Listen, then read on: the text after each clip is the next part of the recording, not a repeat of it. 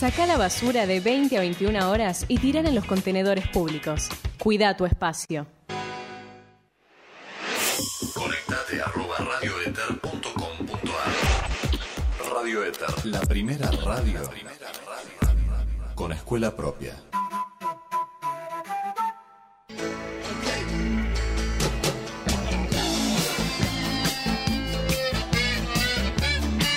La cultura es mucho más que un refugio.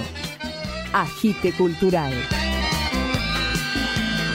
Carlos Alberto Rufino, más conocido como Machi, que está acá con nosotros. Machi, ¿qué tal? Buenas noches. Hola, buenas noches. ¿Qué tal? ¿Cómo están ustedes? Felicitaciones por los 200 programas y espero venir a los, dos, a los 400, cuando haya 200 más. Sí, nosotros también esperamos venir. Agite cultural. Lucas Rodríguez Perea y Pablo Russo. Bueno, eh, Eh, que se... bueno, eh, Y... eh, eh, que se... bueno, eh, Una pareja como cualquiera.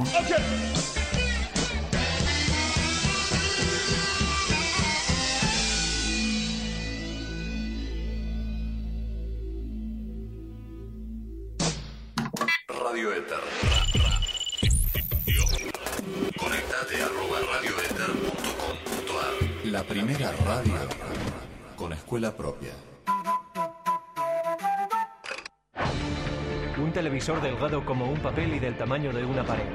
Un coche que funciona procesando agua de mar. Un ejército de soldados robot. Hoteles de lujo en el espacio exterior y cibos humanos. No, no es una película. Preparémonos para lanzarnos hacia el futuro inmediato donde la fantasía se hace realidad hoy.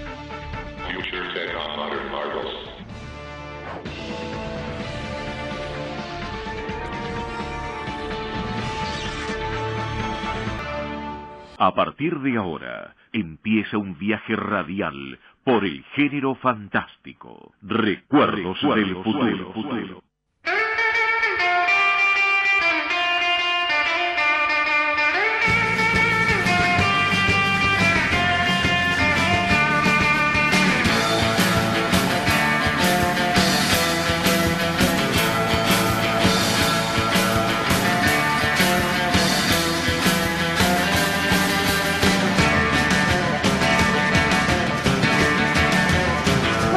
Bienvenidos a todos, buenas noches. Esto es Recuerdos del Futuro. Sale Argentina a la cancha y salimos nosotros para competir, obviamente. Esperamos que nos escuche mucha gente, porque justo tenemos la, la enorme suerte de arrancar junto con el partido de Argentina. Pero bueno, Dani, buenas noches. ¿Qué tal.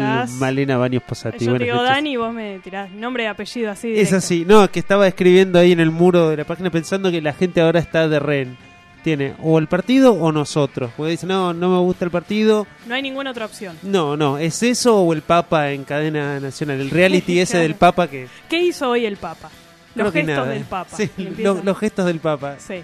Bueno, eh, ante todo también saludamos a Débora que nos acompaña como todas las noches eh, de este segundo año de Recuerdos del Futuro. Muchas gracias, Débora, por estar acá operando técnicamente el programa. Y, no, hoy no nos acompaña, No nos nuestro acompaña- amigo y coequiper No, Federico Velasco. Velasco y como dice, Fede Velasco está de fiesta. sí, dicen y que lo cuan- tuvimos que reemplazar.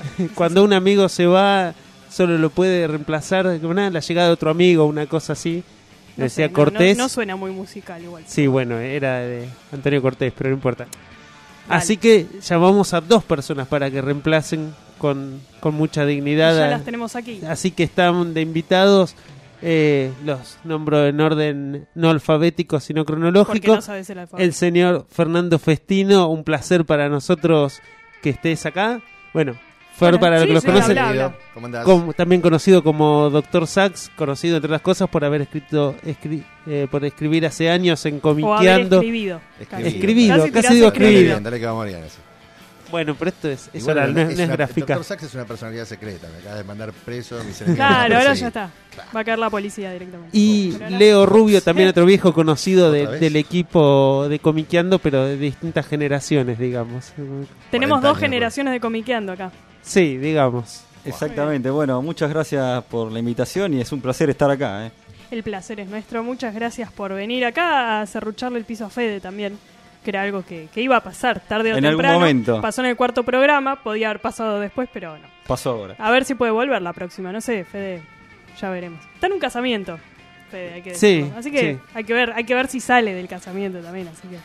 Bueno, tenemos una noche como siempre con una gran variedad de temas. Eh, ya presentamos a nuestros dos columnistas de, de esta oportunidad. Expertos con quienes invitados. vamos a estar hablando de, por un lado, David Bowie y su relación con el género fantástico, podríamos decir así a grandes rasgos. A propósito del lanzamiento del disco De nuevo de Bowie después de 10 años de silencio musical.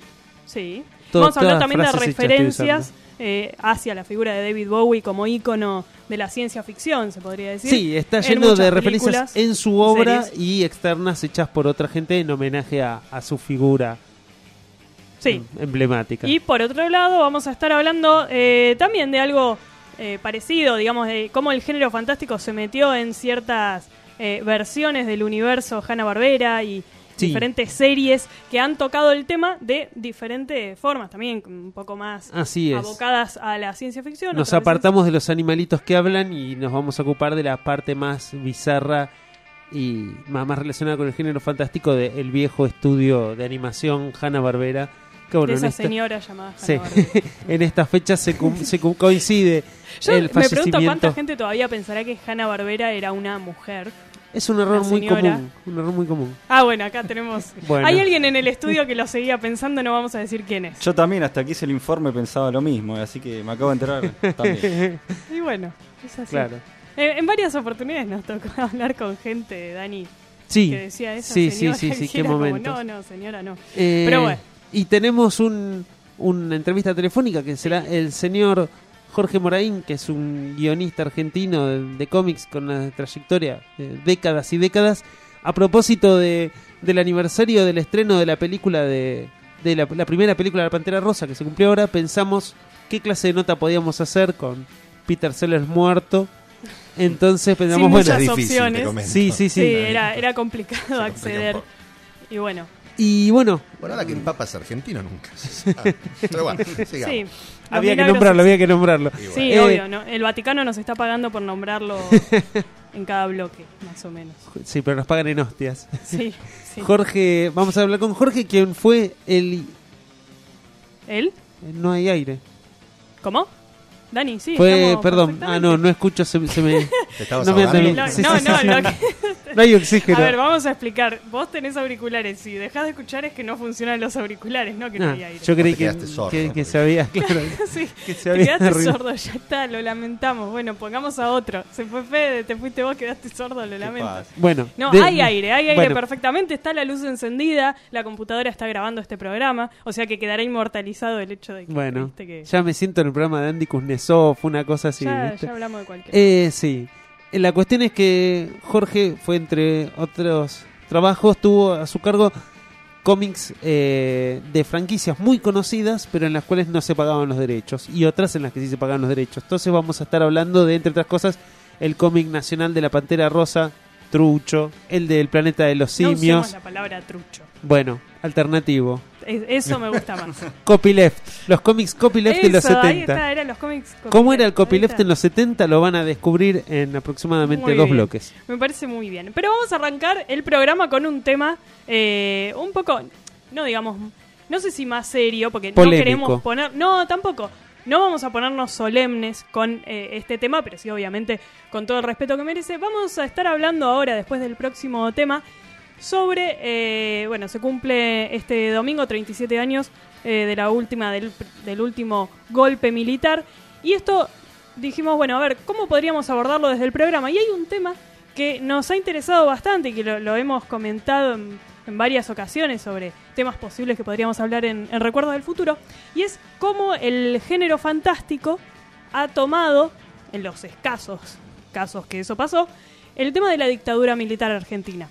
Siendo que en otros países, eh, donde también se vivieron dictaduras o diferentes eh, tipos de, gobiernos dictatoriales también muy, muy terribles, se ha abordado mucho más y con más frecuencia estos temas en el género fantástico. En Argentina no son tantos los casos, pero hay algunos y está bueno analizarlos, ¿no? Así que vamos a empezar esto escuchando un tema de El Perro Diablo en su disco Los Sellos, ¿no? en homenaje a El Eh, el tema que vamos a escuchar ahora se llama La Guerra Psicológica. Arrancamos con eso y volvemos en Recuerdos del Futuro con el primer tema de la noche.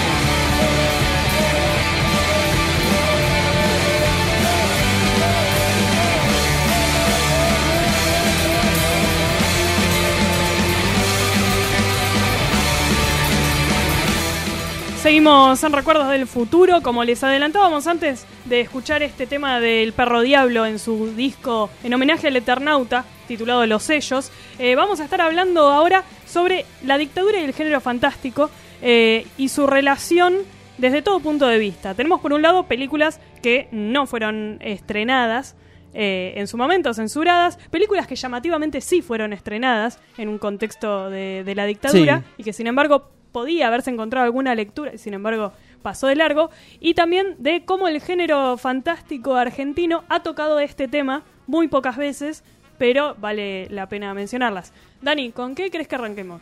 Películas no, estrenadas. Em, es, es- censura- es más una anécdota que, que Sí. una tendencia. Digo, está la leyenda de que cuando se estaba por estrenar esta película de la Hammer, creo que es la única coproducción que la Hammer hizo con la Shaw Brothers, la productora de películas de, de artes marciales de Hong Kong, era Los Siete Vampiros Dorados del Tíbet. A mí me parece una película brillante. Después se dio mucho en sábados de superacción y demás.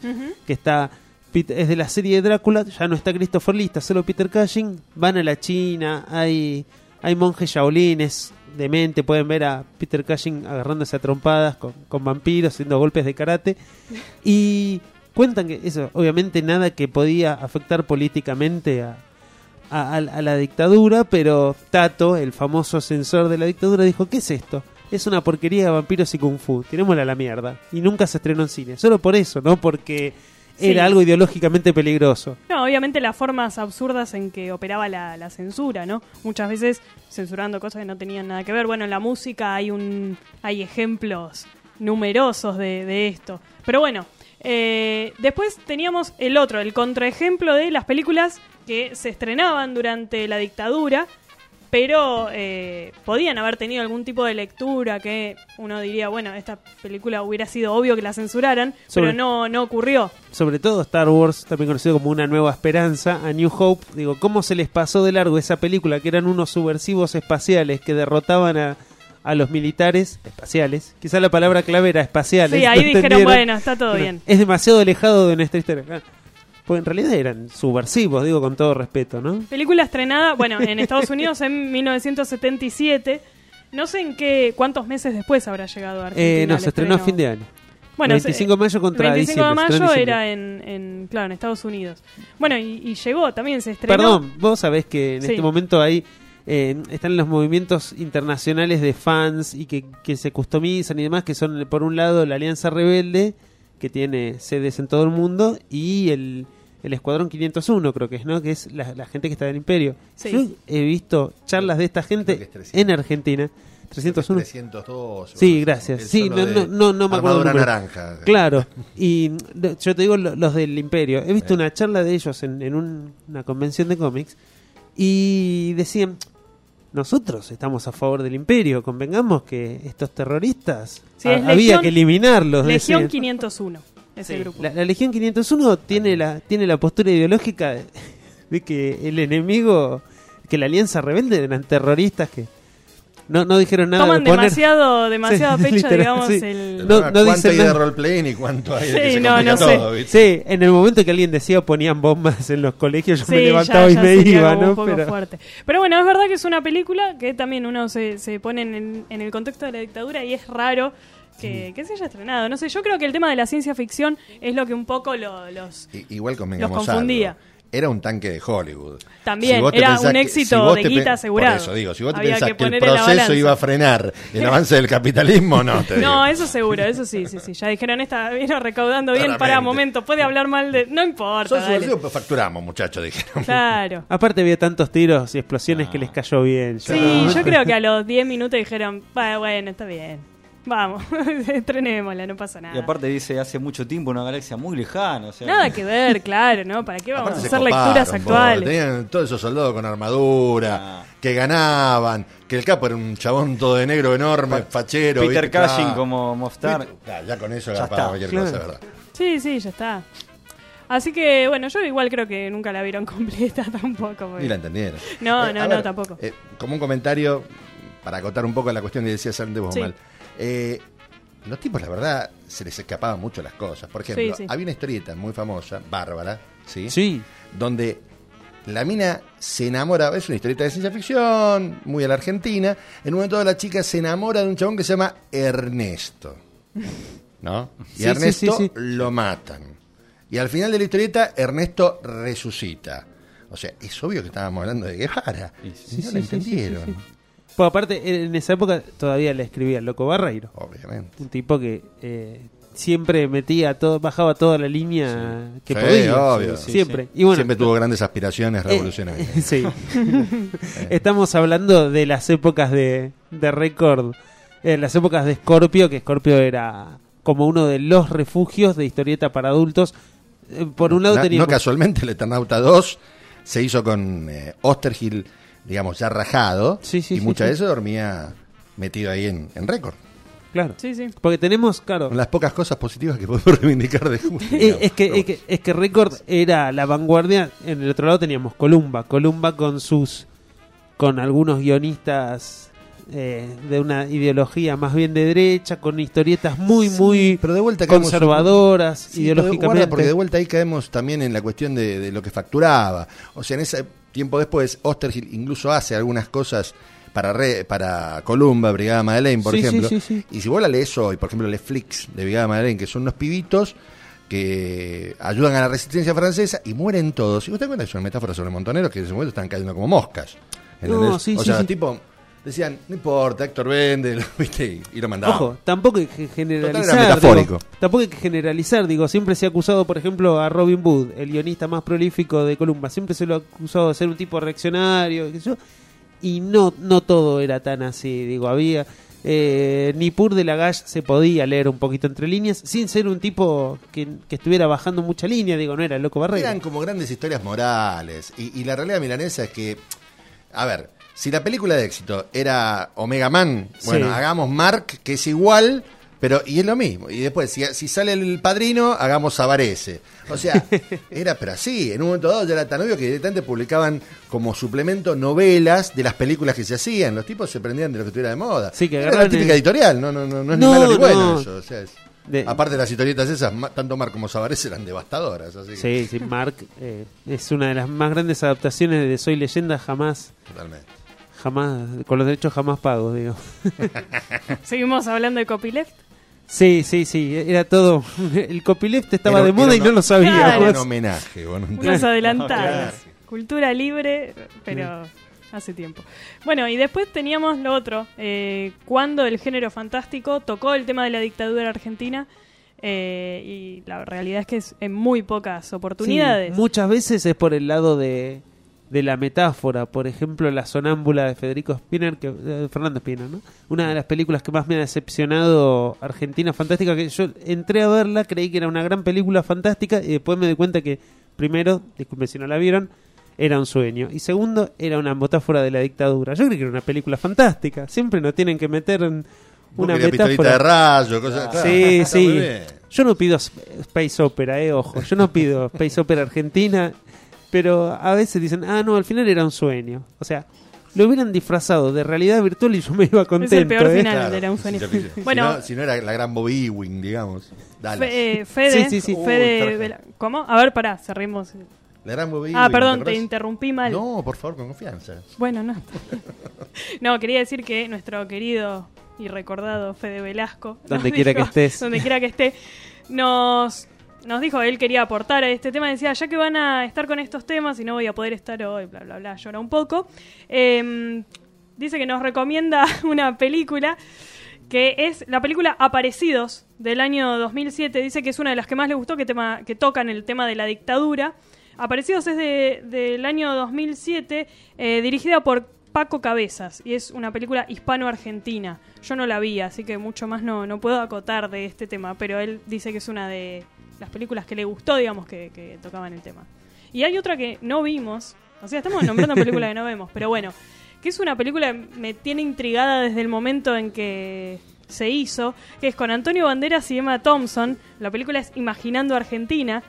Eh, la vinieron a filmar acá, de hecho fue todo una, un suceso cuando Antonio Banderas vino y cerraron unas cuantas calles de San Telmo para empezar a filmar. Eh, participaron, no me acuerdo si madres o abuelas de Plaza de Mayo. Ahora no recuerdo, creo que era abuelas de Plaza de Mayo participó en la filmación de la película.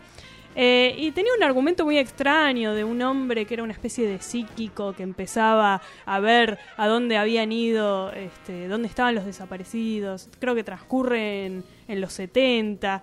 Una cosa bastante extraña. No sé si alguien tuvo la oportunidad de verla. Siempre la vendieron como el sexto sentido con desaparecidos. Una cosa así, medio La- rara. la o sea, crítica- bastante denso. Y la mataron. La mataron, La crítica la fue crítica la devastó. terrible. Y realmente ahora es muy difícil conseguirla. Por lo menos yo no, no la encuentro nunca en ningún lado y me, me tiene intrigada porque ya la sinopsis es como que está ahí, ¿no? En el borde de- del, del buen gusto, Bueno, por decirlo de está, alguna manera. está esa cosa, está como el miedo del buen gusto, el miedo de ofender a alguien, el miedo de no vayamos a meter la pata. Hay una anécdota bastante simpática. El- algún día tenemos que hacer una nota aquí que el Catena y preguntarle por esto mismo en, vi- en vivo. Sí.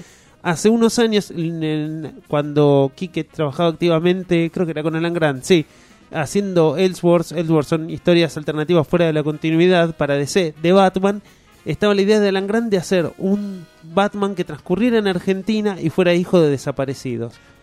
Eh, eh, lo que pasa es que DC, eh, de alguna manera, en un momento dado se le escapó el tema. No solo por esa vía, sino un cómic de alta circulación, que era la segunda parte de Justice League International. Sí, la sí, sí, sí, Justice. League Europa. En un momento dado aparece un personaje que no lo ves nunca, salvo en un momento dado que la doctora Luz hace algo con la luz y se consigue ver una figura Sí, sí, sí. ¿eh? que el tipo lo bautizan como Erewhon, que es un, ana- un anagrama de nowhere, o sea, ninguna parte. El tipo nunca se manifiesta, incluso ya eh, salva a la liga en una oportunidad que cambia la realidad. En un comiquero diría co- continuidad, pero no la completemos. Eh, y el único que permanece inmune y entiende qué pasa es Erewhon, que insisto, nunca lo llegás a ver. Sí, sí, ¿eh? sí, sí, sí. Y en un momento dado, la doctora Light consigue hacerlo recordar y el tipo recuerda que vivía en un país con vacas, gauchos, esas cosas ¿no? que hay allá en Sudamérica. Y, el, eh, y la mina dice, claro, sos de Argentina. Y vos decís, pará, de Argentina. El tipo no se lo ve. El tipo, viste, decís, claramente es un desaparecido Sí, sí, el sí, personaje. Luego vino, por supuesto, el típico cambio de política editorial y el personaje literalmente, desgraciadamente, desapareció. Pero lo de Batman es más, más fuerte porque, bueno, era algo de más alto perfil. Era de Sí, una sí, historia obvio, donde obvio. Bruce Wayne era de Argentina, hijo desaparecido, y se ponía la máscara para vengar la muerte de sus padres. Pero ese no se la. Alguien tuvo la mala idea, algún editor, de llamar a la embajada y preguntar, che, ¿no hay problema que hagamos un cómic de Batman con los desaparecidos? Y le dijo, no, son, son temas muy sensibles a nuestro país. El mañito. le Bueno, dijo. ese es un tema, ¿no? Como eh, en otros países eh, se toca el tema el tema de las diferentes dictaduras que ha habido lamentablemente O en la mayoría de los así, países. digo, cosas así muy horribles. o cuestiones muy, eh, muy graves de la historia de los países, se las toma desde el género fantástico y no aparece tanto, digamos, este prejuicio de eh, va a aparecer una burla. Si bien la película de los orígenes de Magneto en Auschwitz nunca se hizo. Y yo creo que en parte era eso, La por el de- miedo que tenían a que sí, quedara porque una a la de cosa Wolverine matar.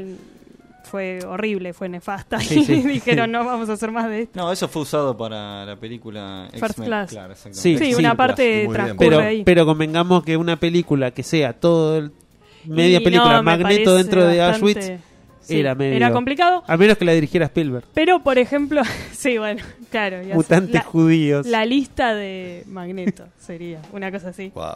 Pero, Ma- pero Magneto iba a decir. Pero Spielberg este, hace, hace todo bien. Bueno, no, mentira. Eh, no, eh, me perdí. Espera. Estábamos hablando de que en otros No, países- Bueno, un ejemplo para mí muy bueno de una película de género fantástico, si bien, bueno, después el final te hace dudar, pero que toca el, el tema de, de una dictadura, en este caso del franquismo, es El laberinto del fauno. Tal cual. Este, que tal cual. el contexto es el del franquismo y de hecho es muy un claro. un peliculón, claro. es un- una película. gran película y nadie se pone a decir, che, pero vas a contar la historia del fauno este en el contexto de algo tan grave. Digamos, no está como esa cosa tan solemne, ¿no? De decir, ay, no, a ver. Me parece Y que. Del Toro había hecho lo mismo ya en El Espinazo, En El del, Espinazo del Diablo, Diablo. también con la Guerra Claro. Civil Española. Toda una película de Guerra Civil Española espantosa con elementos fantásticos. Claro. Lo que pasa es que a lo mejor me parece, esto ya si se me permite el- la cosa de sociólogo eh, Sí. o de pseudo sociólogo. Al fin un profesional en este No, no, me falta una materia, pero más que por eso dije pseudo. pero acá el punto me parece que pasa, porque es un tema que realmente siempre me interesó mucho, porque el franquismo terminó. Más allá de que siguen un montón de tipos infiltrados o, o blanqueados, o como lo quieras llamar. Eh, en Argentina la operatoria fue muy diferente. Eh, en términos, si querés, técnicos, en términos de dictadura. O sea, acá hubo una reproducción de un modelo que es el modelo nazi, de modelo reticulado del territorio, bueno, una serie de cuestiones que instauraron eh, un miedo que permaneció durante mucho tiempo en la sociedad. Sí. La resignificación que se hizo de la, de, de- de- de la cuestión de los desaparecidos es como si hubiera habido una pared. allí. Sí. O sea, realmente es algo que en cierto sentido, culturalmente, ya te diría que es algo nuevo. Porque, por, porque a ver, si vos agarrás y ves la historia oficial hoy, que en ese momento dijeron, qué película, qué sensibilidad, qué cosa de loco, vos ves la película hoy y es un delirio total. Porque no hubo una sola mina que tuviera eh, uno de los pibes secuestrados en su poder que lo devolviera. No pasó jamás. Bueno, creo que ese también es el Eso sí tema. que es ciencia La- ficción. La, cantidad de. Hay que eh, reestrenarla en 3D. No, bueno, ese es el tema, yo creo. Cuando vos decías lo de que el franquismo es algo terminado, creo que el tema de los hijos de los desaparecidos que todavía no se encontraron es lo que hace una que sensibilidad, claro. mantenga, claro, una cosa que está ocurriendo ahora. O sea, es un delito que se está cometiendo en este momento. Exacto, además es, eso. un crimen que se mantiene. Es una de las, claro, de las particularidades que hacen que la dictadura argentina sea un tema difícil de, de abarcar desde, desde lo fantástico. Claro, no sé y ojo, parezca tampoco es una cuestión que siempre tiene que ver con el tiempo, porque a veces dicen humores, tragedia más tiempo, etcétera, bla, bla, bla.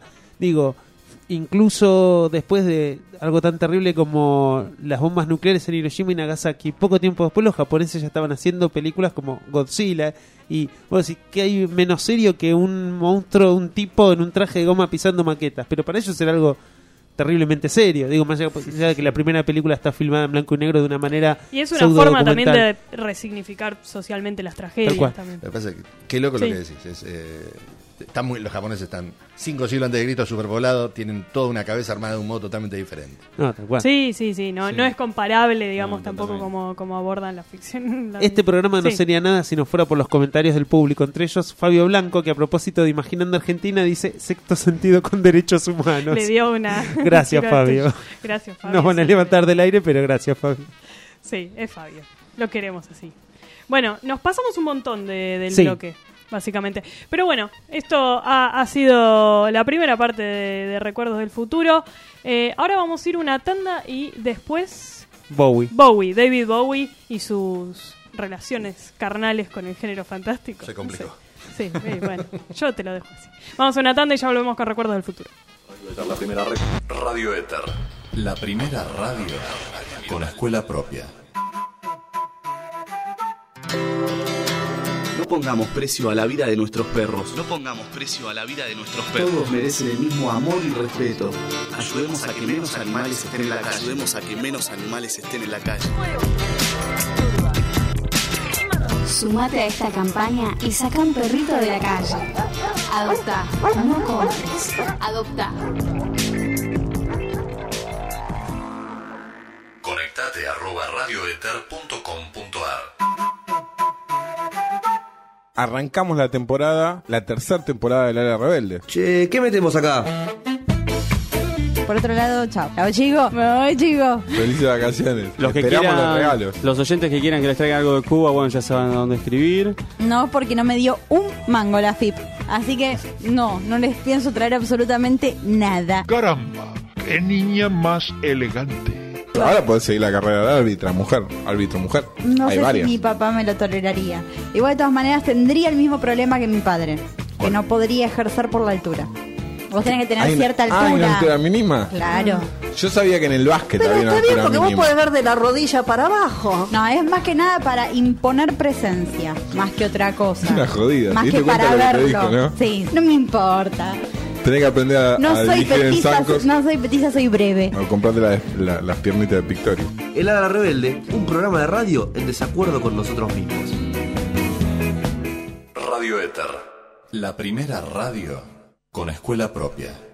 Dicen que la realidad supera a la ficción.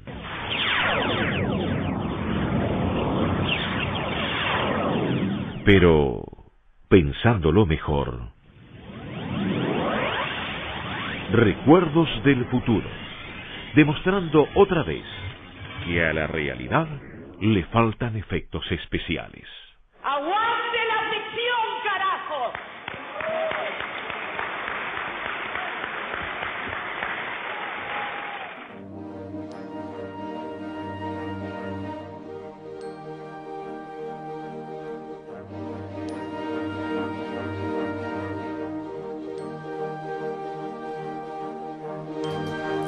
Seguimos en Recuerdos del Futuro y así arranca eh, la participación especial de nuestro primer columnista de la noche, Fernando Festino. Ya te presentamos, Sí, ya hablaste en el bloque altura anterior, pero no importa. tiempo, no pasa sigamos, sigamos haciendo los honores. En este caso vamos a hablar de David Bowie. Eh, decir que es un cantante y un actor, nada más nos quedamos cortos. La idea es hablar de él también como ícono del género fantástico. Bueno, me parece un enfoque buenísimo. Bueno, Dani, Sí, a propósito del disco ¿Por dónde The Next Day que salió al hace unos días, hace bastante que queríamos en este programa agarrar grupos muy puntuales o músicos muy puntuales y, y buscar eh, qué tienen en común con el género fantástico. Y Bowie ha sido, aparte de un artista con una estética muy, muy particular, es, ha sido como una musa para distintos artistas. No, creo, creo Un que es así. Lo, lo puedo, Una- lo no, puedo no, una sostener. musa creo que puede andar Sí, sí, lo, lo puedo sostener. Y bueno, pensábamos eh, contar un poquito de que, cómo, cómo ha sido su carrera como músico y qué tiene que ver con el género fantástico y sus intervenciones como actor, que aunque algunas sean muy, muy pequeñas o casi imperceptibles, eh, han sido en obras muy, muy puntuales. No sé por, por dónde empezamos. Bueno, lo inter- es interesante, es interesante el tema, realmente interesante porque Bowie eh, siempre fue un artista, o digamos, hoy se lo conoce básicamente como eh, esa especie de musa que decís vos, eh, pero de eso se lo conoce como, bueno, un cantante básicamente, más allá de sus apariciones eh, en el cine e incluso en series de televisión. Pero el tipo tuvo una carrera extremadamente diversa.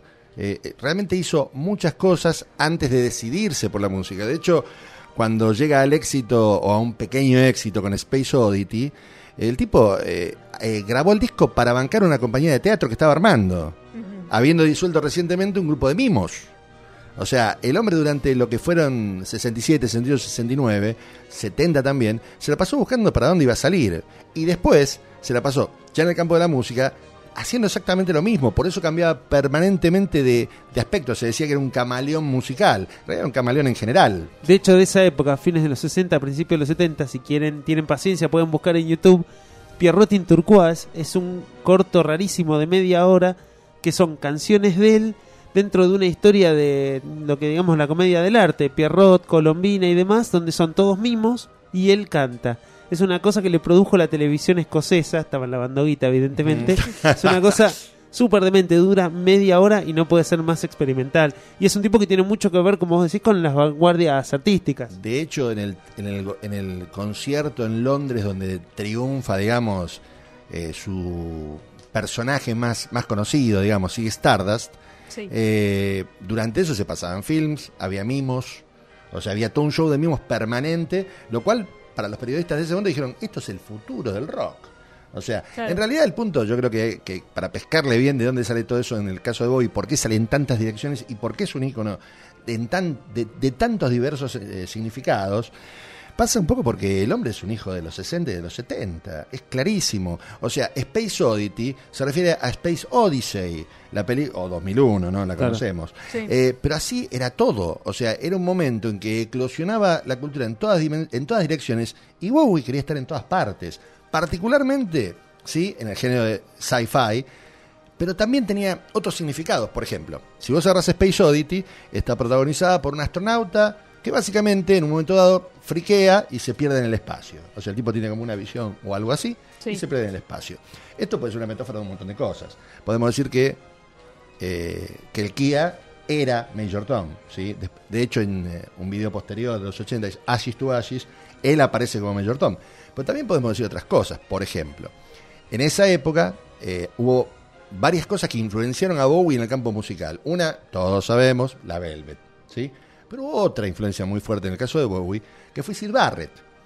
Y Sid Barrett fue un muchacho que fue como un astronauta que se metió como Major Tom, se perdió en el espacio, más bien se perdió en la esquizofrenia.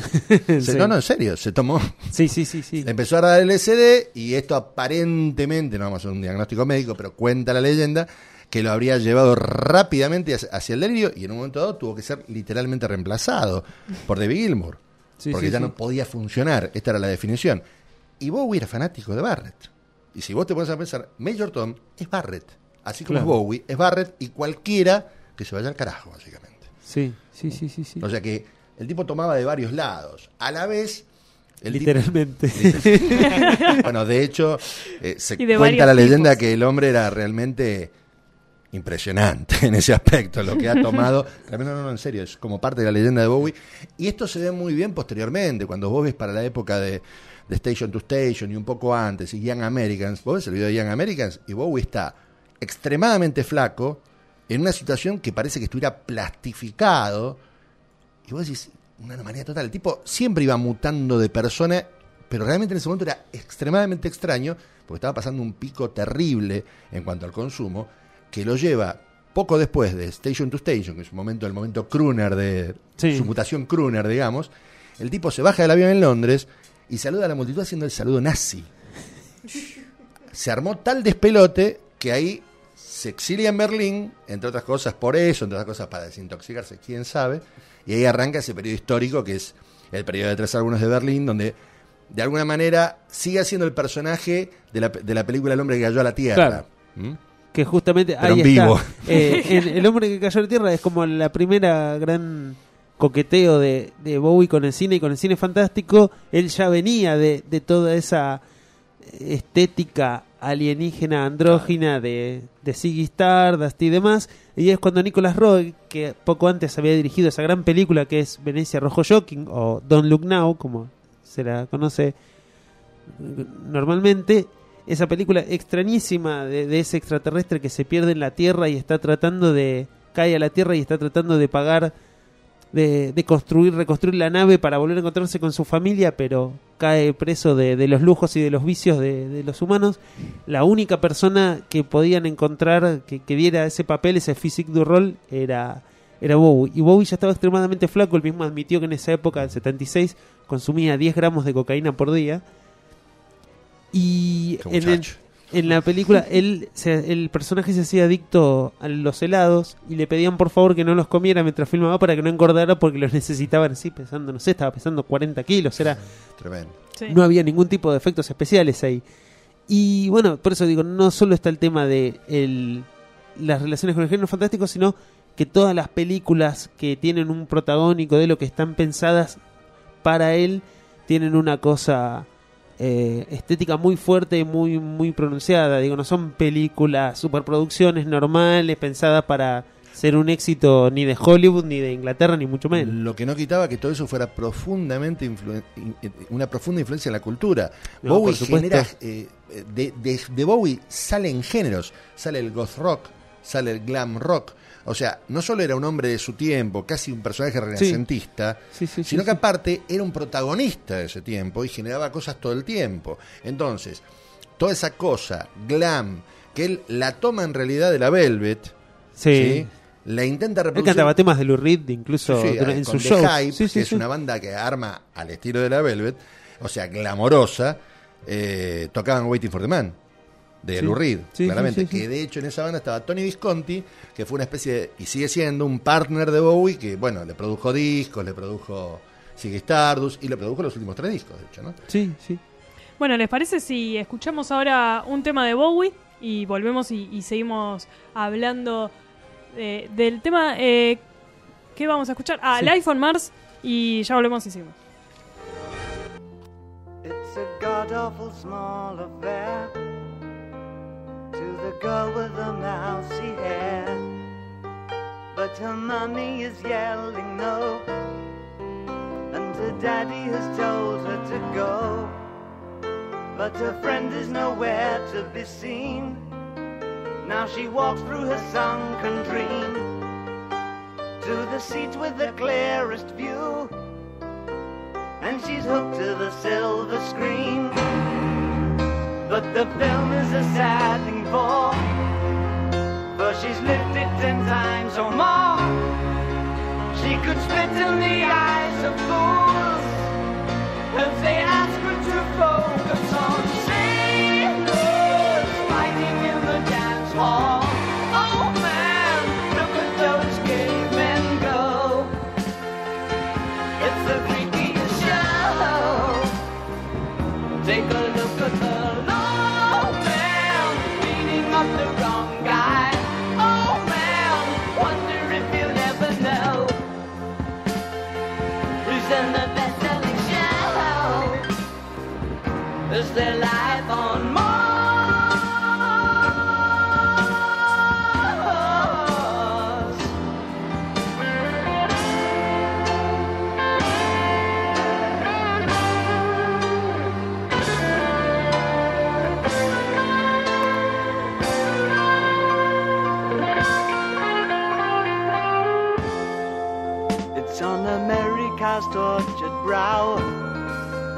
Mickey Mouse has grown up a cow. Now the workers have struck for fame. Cause Lennon's on sale again. See the mice in their million hordes. From Ibiza to the Norfolk Broads. Blue Britannia is out of bounds to my mother, my dog, and clowns. But the film is a sad thing for, cause I wrote it ten times or more. It's about to be writ again, as I ask you to focus on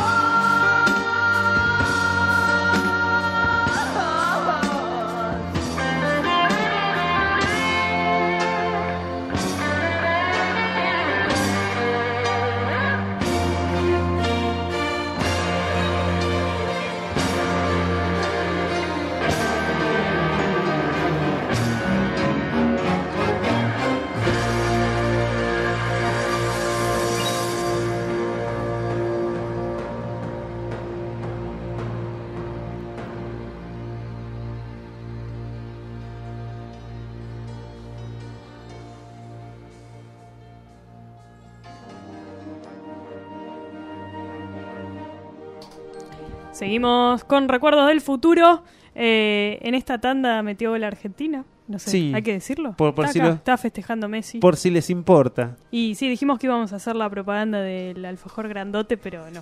No, nos No, no, no, nos falló el locutor. Sí. bueno, estábamos hablando de David Bowie y su relación con el género fantástico. Pusimos el tema Life on Mars, eh, un poco también para meternos en lo que es la influencia de Bowie, a veces no tan directamente, o sea, no él en persona, pero sí su, su obra. En el mundo de la ciencia ficción existe justamente una serie inglesa muy buena que se llama Life on Mars, con John Sim de protagonista. Eh, tuvo creo que dos temporadas. Dos temporadas. Dos Sí. Después estuvo la inglés, ¿no? versión. Temporada tipo 8 capítulos. una cosa Sí, así. sí, A la cortas inglesa, a la. Claro. Capítulos largos y temporadas cortas, Claro. digamos. Eh, también tuvo una versión estadounidense. Sí, señor.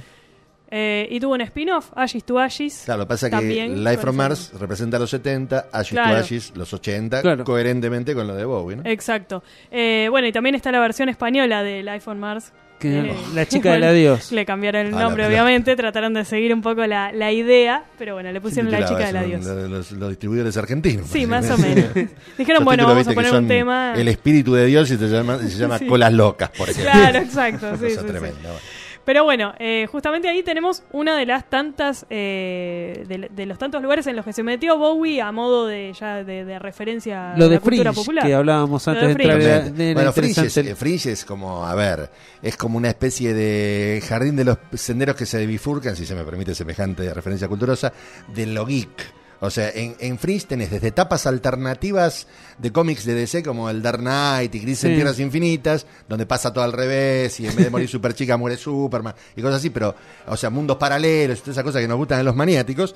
Pero además de eso, tenés, sí, la influencia de Bowie, marcadamente, porque el villano de la primera temporada se llama David Jones, ¿eh? David Robert Jones, que es precisamente el nombre de Bowie. Claro. O sea, lo cual está bueno porque te están diciendo que es un villano power. De Sí, hecho, el sí, tipo en un momento dado pela en serio y decís, claro, y hace unas cosas que dignas de Bowie realmente. Tanto es así que incluso resucita, así que, mira. Como él suele hacer musicalmente. Claro, Sí, sí, sí. Justamente por ese motivo venía el, el bloque. Fabio Blanco también aportó a este tema, si no se me va, ahí está. Eh, dice, nos pone una imagen, dice David Bowie en un final de temporada de Venture Bros, de, de Venture Bros, Bros, perdón. Ahí está la imagen. El, ah, sí, Fabio está Buenísimo. con todos los temas. Buenísimo. Ahí nos, nos pasa otra referencia, otra aparición, en este caso de Bowie. Sí, la, la serie para adultos que daban en Adult Swim. La parodia Johnny Quest. A Johnny Quest, mirá, se van conectando todos los ¿Viste? temas. Teníamos Hanna Barbera ya, bueno. Eh, bien, ¿qué más? ¿Qué, ¿Qué más se quedó puede alguna decir? referencia? Infinitas, a o sea, ver, Estamos eh, hablando de cómics, tenemos que hablar de, de- de la aparición en Sandman. Claro. Obviamente. Sandman, una de las grandes, de los gran- de las grandes historietas de los 90, en serio, una suerte de, de obra maestra, donde en el número 4 aparece eh, Lucifer, Lucifer Estrella de la Mañana. Y es tomado de un modo bastante más interesante de eh, el diablo con cuerno, todo rojo, etcétera, etcétera, y con una colita, sino que el tipo es básicamente David Bowie. El diablo es Bowie. O sea, es un tipo re lindo, te están diciendo que es la segunda criatura más poderosa de la creación, o sea, después de Dios viene Lucifer, y el tipo tiene unas alas de ángel, y no sé qué, va de demonio más bien. Sí. Y obviamente la cara que tiene es Bowie, y de hecho Gaiman hinchó los quinotos a Kelly Jones, que era el dibujante, y le dijo, lo tenés que, dibujar como Bowie. No, mira, yo tengo un par de días recopadas. No, no, no, no, no, no, no, no. Es Bowie. Si no me dibujas a Bowie, te traigo a Bowie y me lo, me dibujas como Bowie. Y te digo, bueno, está bien, es Bowie. Y quedó Y así es que hace unos años em, Neil Gaiman había colaborado con ese inmenso ilustrador japonés que es Yoshitaka Mano para empezar una especie de novela ilustrada llamada The Return of the Thin White Duke, que es como se refieren a Bowie en uno de sus primeros discos, eh, basado bueno en su aspecto y era una historia muy loca, así, fantástica, una cosa, una cosa Sí, muy de la época tremenda. del Thin White Duke, o sea, el delgado duque blanco, es una historia llena de cocaína. No, no, pero esto es más algo místico, no, no, va más por el Cocaína lado de, de la estética. Claro, sí. por eso.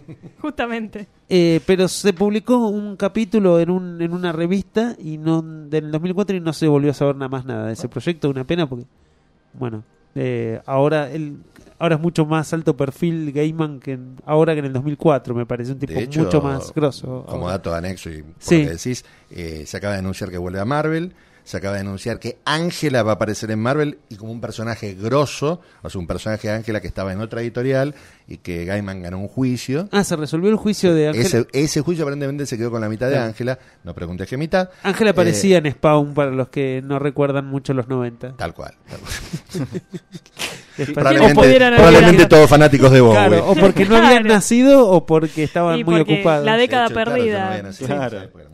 Claro. Eh, bueno, ¿y en qué estamos? Bueno, por supuesto tenemos El ansia de Tony Scott, esa película eh, completamente sexploitation con vampiros, donde si uno quiere ver escenas lésbicas entre Catherine Deneuve y Susan Sarandon, bueno, cada cual tiene su fetiche. ¿no? Bueno, Igual, Susan Sarandon. creo que la película Garpa ya de arranque porque estaba haciendo una. Sí, sí, sí, entrada Lugosi de, de, devastadora. ha pasado el año pasado, creo.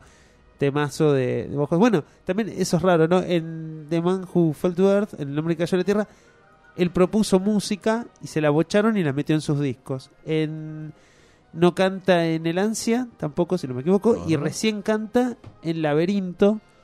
La más obvia de- de la Goblin, claro, la más obvia aparición e influencia. De hecho, bueno, nada, hace un encantador eh, sexuado rey que se use niñita. Sí, sí, es un pedófilo. Es un sí, sí, pedófilo, es. Eh, esa, esa escena, hoy la estaba volviendo a ver, la escena de- del baile de máscaras con Jennifer Connelly que tenía 14, 15 años es ligeramente perturbadora. es como- Él la mira como diciendo, sí, Qué, sutil el- que sos. Qué sutil que sos. Eh, bueno, otras, otras relaciones. A ver, Twin Peaks, Firewalk with Me. eh, Sí, la el- película basada en la genial serie de televisión una de los gente que 90. aparece y desaparece, místico, etcétera, etcétera, etcétera. Después, eh, Diamond Dogs, uno de los discos de, de la época de oro de él, eh, en realidad originalmente iba a ser una reversión musical de 1984 de George Orwell. Bueno, no se lo dejaron hacer, no tuvo los derechos, se mandó Diamond Dogs, que eh, también tiene cosas muy interesantes porque, bueno, el hombre además era fanático de la Marvel. Entonces metía mutantes, metía una serie de cuestiones que incluso en eh, otros discos, en No Pretty Things, concretamente, eh, el tipo, en una conversación que tiene con un productor, saca el tema de los mutantes, el otro lo resignifica de una manera y lo manda a un programa, pero él estaba hablando básicamente, evidentemente, y la leyenda cuenta así, de los X-Men. Ah, bien. O sea, eh, digamos, el tipo reutilizaba todo el tiempo la cultura. Y la cultura sin duda lo reutilizó Bowie. Como dije, Sí. creó, eh, creó por lo menos 10 géneros musicales. O sea, cada vez que el tipo mutaba, generaba una banda de seguidores diferentes. Claro, claro. O sea, Bauhaus, sí, así. Eh, el glam rock, bueno, el glam rock lo inventa él. El, el glam rock, él produce algunos de los discos más importantes, como el de Motte Hopple, All the Young Dudes. Eh, el, el punto es que el hombre realmente representó en muchísimos aspectos, no diría en todos porque ya sería de ser demasiado fan, pero en muchísimos aspectos una época. De hecho, eh, esto se ve muy bien para mí en el homenaje cuando muere Freddie Mercury, donde, bueno, se puede decir que hubo varios que tuvieron mucho poder realmente en ese, en ese recital, eh, pero sin duda uno de los grandes momentos es cuando canta con, con la chica de Eurythmics. eh, un- Sí, con Annie Lennox. Con Annie Annie Lennox, Lennox. exacto. Que hacen una versión de Under Pressure, tema Sí, que sí, él sí, sí. hizo con Queen. Pero nunca habían tocado en vivo juntos. Nunca habían tocado en vivo y de hecho le agregan una, est- una estrofa, que era el concepto original. En el disco falta una estrofa. en el simple. Sí. Eh, ahí está con, la- con las dos estrofas, ex- con la estrofa extra. Realmente es increíblemente emocionante. Y el tipo se para arriba del escenario de un- de Wembley como si él fuera el dueño de la cosa. Y Sí, en sí, cierto sentido, sí. y por un instante lo es, porque todo el mundo lo, referen- lo reverenciaba. Maravilloso, maravilloso. Eh, no, habría que mencionar eh, al hijo de Bowie. ¿no? Sí. ¿Cuál? eh, A Duncan Jones, director Ah, legal, independiente. Sí, sí, sí. El reconocido. el reconocido. El reconocido. Eh, bueno, la película Moon, yo no, no quiero hablar porque no la vi, pero Gran sé que- película. que es una Sí, es película- excelente película. De, eh, pero es un ciencia programa que vienen ficción. hablando de películas que no ven, así que está todo bien. ¿Qué No, no, acá el mucho- 50% del equipo ha visto. Que tiene mucha influencia de 2001, ¿no? Del Sí, tiene. A mí me hizo acordar mucho a otra película, a Silent Running, una película de los 70, pre-Star Wars, digamos, con todo el ritmo pre-Star Wars, o sea, mucho más Gran lenta. película, como podemos ser hippies Bueno, del espacio. Sí, una cosa así. Moon me hizo acordar muchísimo a esa película. Eh, con esto del personaje y su relación con esa especie de máquina, que si bien uno automáticamente diría 2001, a mí me hizo acordar más a, a esta otra, Silent Running, de este tipo también en una nave, que en ese caso era como una especie de vivero espacial, y eh, digamos su única compañía en un momento de la película son esos dos aparatitos, rojo y azul. No es casual que el hijo de Bowie to- toque temas, si querés, clásicos de la ciencia ficción de los 70. Básicamente Bowie le vivía leyendo, Claro. no en serio, le leía Sí, cuentos de Philip K. Dick, Orwell o John Wyndham, y si el pibe se aburría le cambiaba a otro cuento. Claro. Y aparte tenía toda la mesa llena de figuritas de, de- de- de muñequitos de Star Wars, de action figures. Claro. O sea, realmente el pibe lo crearon de una manera que no podía salir de otra manera de como salió. Sí, sí, seguro. Es una película bastante eh, eh, fuera de tiempo, si se quiere. Creo que es del 2009 o 2010. 2009, por ahí. 2009. 2009. Eh, parece una película muy anterior, digamos, no, no está eh, metida tanto en lo que es la, la ciencia ficción actual, ¿no? Tiene como un estilo un poco más... 70 podemos Sí, tiene un... Está una- la idea de que van a un trabajar ritmo juntos. distinto. Habían anunciado que iban a hacer una película juntos con él dirigiéndolo como protagonista. Vamos a ver. Hace bastante que Bowie no, no filma. Eh, y bueno, y el resto son pequeños cameos y cosas. Pero dijimos que De había hecho- salido un nuevo de hecho, disco. Mira, se me acaba Sí. de ocurrir algo, una relación, se me acaba de ocurrir. Sí. ¿Viste lo que decíamos del, eh, del villano de Fringe? Sí. Que yo dije en un momento hizo algo, no quiero spoiler, pero supongo que a esta altura, después de cinco temporadas, ya vieron la primera temporada de Fringe. Ya está. Sí. El tipo en un momento dado, que es cuando la serie da un salto, porque hasta ahí es como que vos decís, ok, estos tipos investigan, pasan cosas raras, pero nunca se resuelve nada, tipo X-Files, digamos. Sí, era muy claro. X-Files. Y de golpe el tipo agarra y se teleporta. Y vos decís, wow, o sea, no es como en Star Trek que todo el mundo se teleporta. Este tipo es como si delante tuyo, en la realidad, se Claro, teleporta. ya tenía un verosímil totalmente Hace distinto. claro. se fue todo al diablo. Bueno, mirá qué curioso. La- fue tal vez, mm, a ver si me recuerdan ustedes, eh, la película que, eh, que- en que Bowie está metido, eh, hace de Tesla, ¿sí? Sí. Sí, ¿No sí, sí. trabaja con la teleportación justamente? De Prestige. Sí, de Prestige. Exacto. Ah, Gran claro, película. es verdad. La película de Nolan. Sí. Mirá- sí, mirá sí, qué sí. relación, sí, sí. sí. Sí, es verdad. Gran Sí, no, película. habíamos mencionado No, eh, de, per- de no, Prestige. eh, el eh, gran truco. se Sí, sí, el gran truco. No, estaban entre esos cameos que. De Prestige, que, el gran que truco, dije gran genérico. título argentino. Sí, no, dijeron, bueno, ponele gran Prestige, truco. Y ponele el gran truco. Es que el prestigio quedaba, quedaba muy mal. El prestigio. Bueno, pero el gran truco era. Sí. Bueno, Eh, pero es decíamos- un nombre para una película porno. eso. es una cosa así medio, medio rara. O para una película de acá medio berreta. Eh, bueno, decíamos el disco nuevo de Bowie, The Next Day, y elegimos una canción para irnos al corte que se llama You Will Set the World on Fire. Y bueno, y volvemos con, con. Jorge Moraín, eh, los cómics copyleft de La Pantera Sí. Rosa y demás. Dale.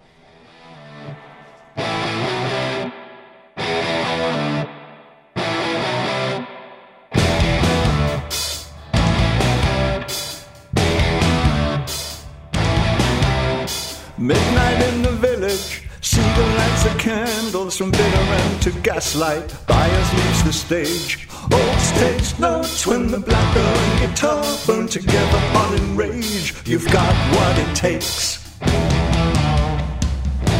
You say too much. Oh, you will set the world,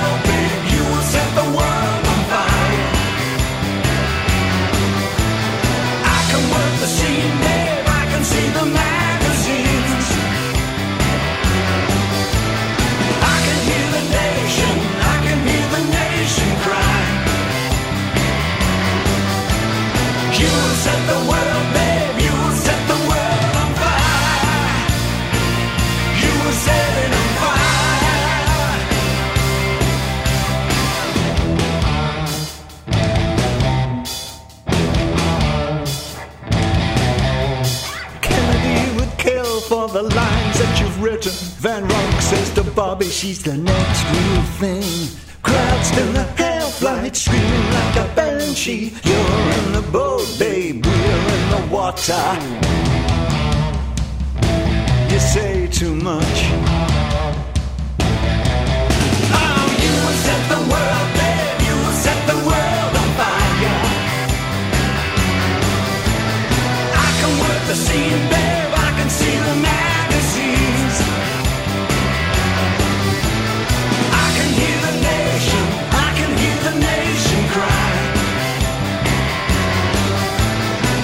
set the world there, you will set the world on fire.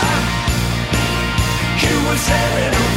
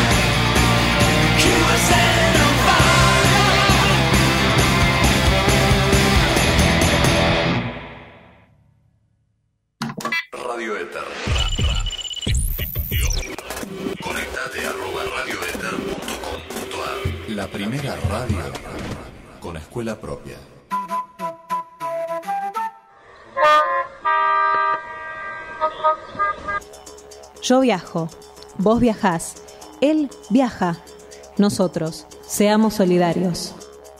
Cedele el lugar a quien lo necesita, embarazadas, adultos mayores y personas discapacitadas. Hacelo por vos y por todos. Conectate.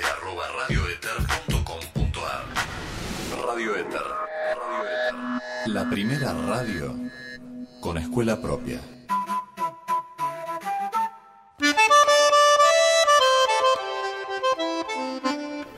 Radio.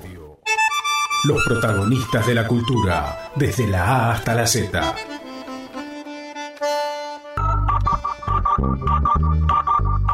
Mil colores luce la muerte en las tumbas florecidas.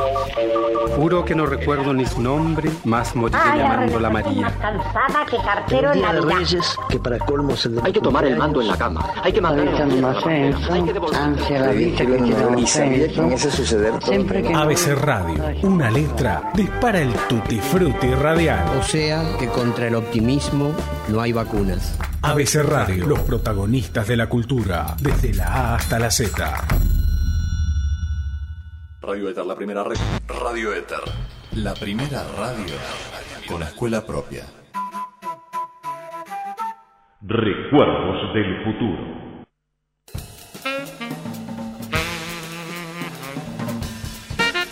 Bueno, seguimos en Recuerdos del Futuro. Ahora, unos minutitos nada más le dedicamos a, a despedir a Fernando Festino que estuvo haciendo, eh, guiándonos por esta columna de David Bowie. Yo estaba más perdido que ustedes, pero no importa. No, no, para nada. Te agradecemos muchísimo. Ya como te tenés que ir, queríamos despedirte al aire para que no quede así que, que Claro, desapareciste. un pro- que nos peleamos, claro, nos peleamos en el corte. Por, Eh, por supuesto, la que pensaste en eso fuiste vos, porque aquel está en otro planeta. No, No, obviamente. La acá- cortesía acá y esas estoy- cosas las desconozco. No, no, No, por jamás. favor. eso.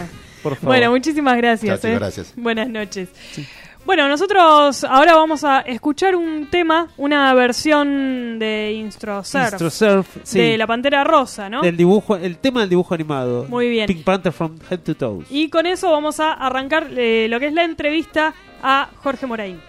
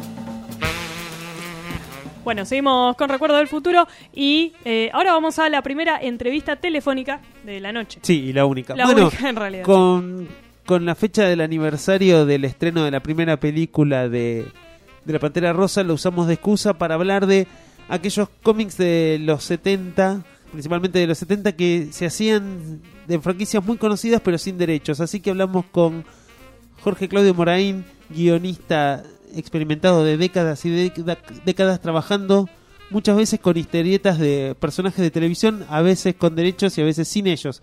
¿Qué tal, Jorge? Buenas noches, ¿cómo estás? Buenas noches, buenas noches a todos. Buenas noches. Bueno, eh, en realidad empezamos hablando de la Pantera Rosa, pero que queríamos que nos cuentes un poco cómo, cómo era eso de trabajar a veces con personajes que eran muy conocidos, que en ese momento estaban en televisión y a veces, muchas veces te tocaba escribir historietas sin haber visto los programas, ¿esto es cierto?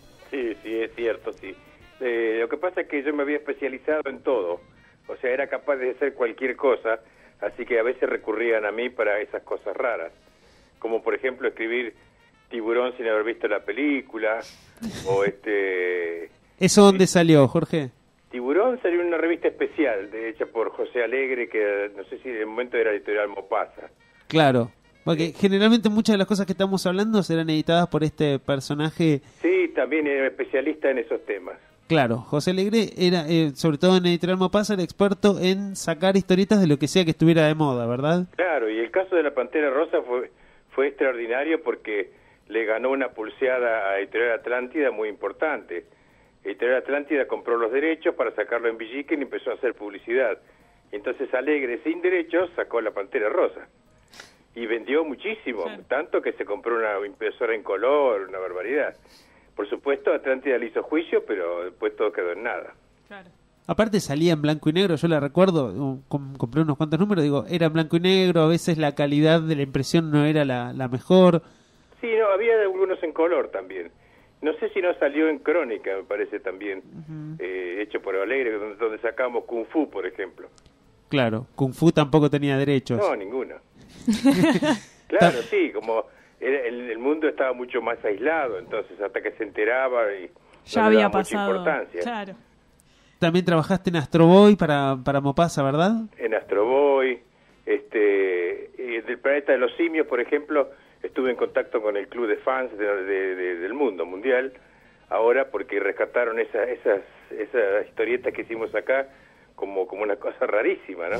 Sí, aparte, bueno, sí, yo recuerdo de hecho que esos grupos se tomaron el trabajo de, de escanear algunas copias, incluso de traducirlas al inglés, aparte dibujadas muy bien por ese prócer de, de Columba que es Sergio Mulco, alguno Sí. de los mejores dibujantes que tuvo eh, Nipur de Lagash, ¿no? Sí, eh, José Alegre tuvo de los mejores dibujantes, ¿eh? Pasaron todos por ahí. Era era un era un lugar para trabajar eh, bien, o sea- se lo conoce como pirata, pero porque no estaba en el mainstream, digamos, pero era una editorial que publicaba cosas interesantes. Está bien, por ahí no, no tan bien impreso, pero ese Columbo tampoco venía muy bien impreso. No, claro. Claro, en Pantera Rosa el dibujante principal era Violini, ¿no? Violini. Que le había, o sea, era otro estilo, pero el personaje era reconocible, digamos, no es que era cualquier cosa. No, no, no, sí, la Pantera Rosa, sí. ¿Y, y cómo era este proceso, por ejemplo, en el caso de, de Tiburón que mencionabas? Eh, digamos, ¿cómo se hace para adaptar o, digamos, hacer eh, una, una historia basada en sin haber visto la película? O sea, Claro, en ¿de qué se de- agarraban, digamos, como para, para poder armar la historia? En el caso de Tiburón y en el caso de Soy Leyenda, no, no había visto ninguna de las dos películas. Sí. Y entonces lo que hice fue leer los libros. Así que las adaptaciones responden más a los libros que a la, que a la película. Claro. O sea que eran más fieles capaz a la obra original que lo Sí, que terminaba siendo la película. Sí, sí, claro, sí. Y en el caso de, de películas que no estuvieran basadas en una novela anterior, por ejemplo, que no hubiera capaz una referencia más clara, no sé si, si hubo algún caso así que... que te No, en general no, algunas series. Eh, la primera vez que me encargaron El Chavo, por ejemplo, peso para récord ya y con derechos. Sí, sí, claro. Sí, Mundo Infantil y este- las revistas del Chavo y el Chapulín Colorado, fines de los 70. Sí, tuve que hacer de urgencia el primer Chavo y nunca lo había visto y eh, conseguí una grabación del sonido. y la, la verdad que salió perfecto. ¿eh? Sí. ¿Te pedían que había algún tipo de control creativo desde afuera? ¿Tenían que, ser- que autorizarse lo- los guiones o los dibujos? El chavo sí, pero el resto no.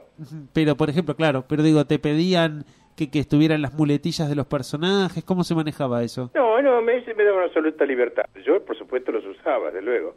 Claro. Sí. Y en, en lo que es el, el diseño de los personajes, entonces si habían usado solo los audios, ¿cómo, cómo Bueno, viste, personajes? ese es, es oficio de guionista.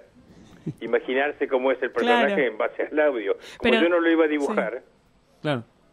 Claro, sí, sí, sí, pero digo, vos decías que, que quedó un resultado bastante fiel. Sí, sí, el, el- ese episodio que lo hice en base a los audios salió como, como no, se- no se nota, es que, que exactamente igual que cualquier episodio de, del, del Chavo. Sí, y, y el que lee, y que consigue esas historietas que son bastante difíciles de conseguir, es raro, digo, también. Es como digo la de la Pantera Rosa. Hay un estilo definido, pero los personajes son reconocibles. Claro, claro. Acá un amigo en común por Facebook, Fabio Blanco, nos dice que te preguntemos por Violini, tu dibujante favorito, dice mi dibujante favorito de aquellas revistas, y sobre el tigre, el tigre Nahuel. El tigre Nahuel era un personaje que apa- empezó apareciendo en, en la Pantera Rosa o estoy equivocado. Eh, me parece que sí, pero no estoy no estoy seguro, pero creo que sí, sí. Era, era un personaje, digo, era un tigre antropomórfico como, como la Pantera Rosa, pero era algo más eh, nacional, si no me equivoco. claro, claro. Seguramente era un, un, un as en la manga como fue Supervolador para Superman. Claro, vos hiciste historietas de Superman también alternativas, digamos. Así es, pero ahí King Fisher saltó inmediatamente y no salió más que un número y en el siguiente se empezó a llamar Supervolador. Ah, tuvieron que cambiar por temas de derecho al nombre, el título. Sí, ahí sí, en ese caso sí. Eh, ¿Supervolador no llegó a dibujar al Tuna o yo estoy equivocado? Eh, sí puede ser, eh, un montón de gente, porque eh, primero fueron muchos personajes que eran siempre Superman, al que le cambiaban una letra, le ponían antifaz, qué sé yo. Y hay dibujos de Altuna, sí, hay dibujos de mucha gente importante. La serie de Supervolador, propiamente dicho, la hicimos con mi hermano Mario. Sí. Y bueno, después eh, también estuviste en. Bueno, también hablando de personajes oficiales, digamos, en revistas oficiales, fuiste el guionista principal de la revista de Meteoro, ¿verdad? Y no sé si el principal, pero uno de, uno de los que más escribió, sí. Eso también era con derechos en Editorial Abril. Sí, claro, la, la revista de Meteoro que fue duró bastante, que era semanal o quincenal. Mm, no creo que era quincenal. También sacábamos eh, El Hombre Nuclear Sí, en abril. Sí, y sí, Los sí. Novatos, que era una serie policial. sí, sí, sí. ¿Y la mujer policía no trabajaste vos ahí también? También, sí, también. Y... Una mujer policía para Alegre, Ah, sí. Eh, pero en Meteoro, por ejemplo, bueno, era curioso que en vez de haber publicado las historietas originales decidieran sacar una revista que tenía notas, tenía otras historietas, pero aparte la historieta principal era era Meteoro. ¿Te acordás un poco de, aquella época? Eh, hay, Claro. un, hay un número con Reutemann, ¿no? ¿Ese lo escribiste vos? El, No. el team up con Reutemann. No. Pero el, el mejor dibujante que de, de esa serie fue Manken, ¿no? Que murió hace poco. Sí, man, Un gran gran, dibujante, gran dibujante, gran sí, dibujante. señor. Eh, sí, yo recuerdo que hay un número en la tapa están Reutemann y con, compite con Meteoro y después también había vehículos que no aparecían en la serie, llegó a haber una lancha. Claro, y sí, bueno, había que llenar páginas. claro. ¿Cuántas páginas eran más o menos, recordás? No, Por- no me acuerdo, no. Pero había, digamos, que, que empezar a usar la creatividad para sumar, Claro, sumar sí, personajes o alternativas. originales. Claro. Por ejemplo, en, para el Capitán Escarlata, lo que yo hice fue en cada episodio plantear una de las de los proyectos de lo que iba a pasar en el futuro. Por ejemplo, en uno los, el transporte eran dirigibles, en otro estaba la base espacial a la antigua en forma de rueda y así. Claro. Y de todas esas series que hiciste, algunas eran, convengamos que era aprovechando una moda, algo pasajero y duraban muy poco eh, cada revista. ¿Cuál de, de esas series fue la que más tiempo duró o la que más tiempo estuviste involucrado creativamente? Creo que lo que más escribí, por lo menos creo que fue Kung Fu, porque salía en el diario, en Crónica, después tenía su revista, pero escribí muchísimas, muchísimas series. Sí, sí, claro. Eh, yo sé que La Pantera Rosa fue la que, no sé si la que más tiempo se produjo, pero es la que más tiempo se, se, se editó, digamos. la que, la que más tiempo estuvo en los kioscos, porque después volvían, hasta principios de los 80, cada tanto, con otro nombre, quizás no como pasa, volvía la Pantera Rosa, ¿no? Lo que no sé si eran episodios nuevos o no. Y no sé, porque Mopasa tenía la costumbre de republicar, hasta que le hicimos un juicio y se separó. Ah, claro, republicada, digamos, sin pagarle, obviamente, Sí, a, lo- a los claro. artistas que habían participado. lo Claro. que le- le- Ahora, yo La Pantera Rosa no escribí. También después salió también en Atlántida, ¿no? Sí. Pero sí, claro, porque al final tenía- ellos tenían los derechos. así. Claro.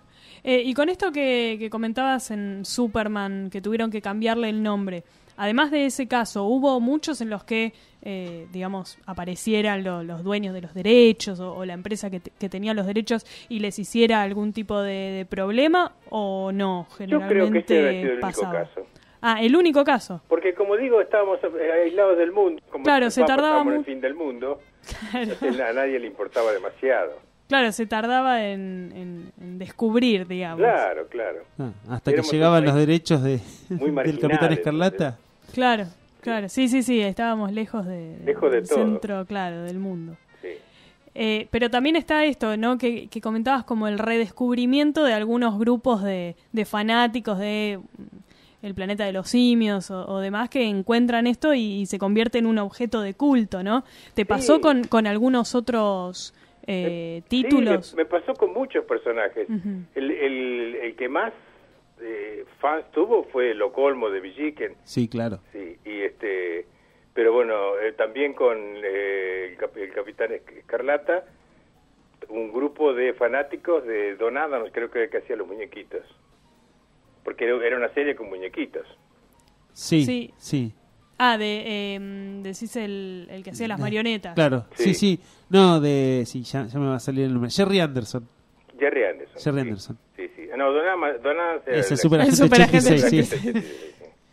Ah, y fanáticos de... eh, Jerry Anderson de Jerry rastrearon Anderson. las revistas. Claro, sí, porque fi- finalmente todo va para Internet. Claro. Claro. Sí.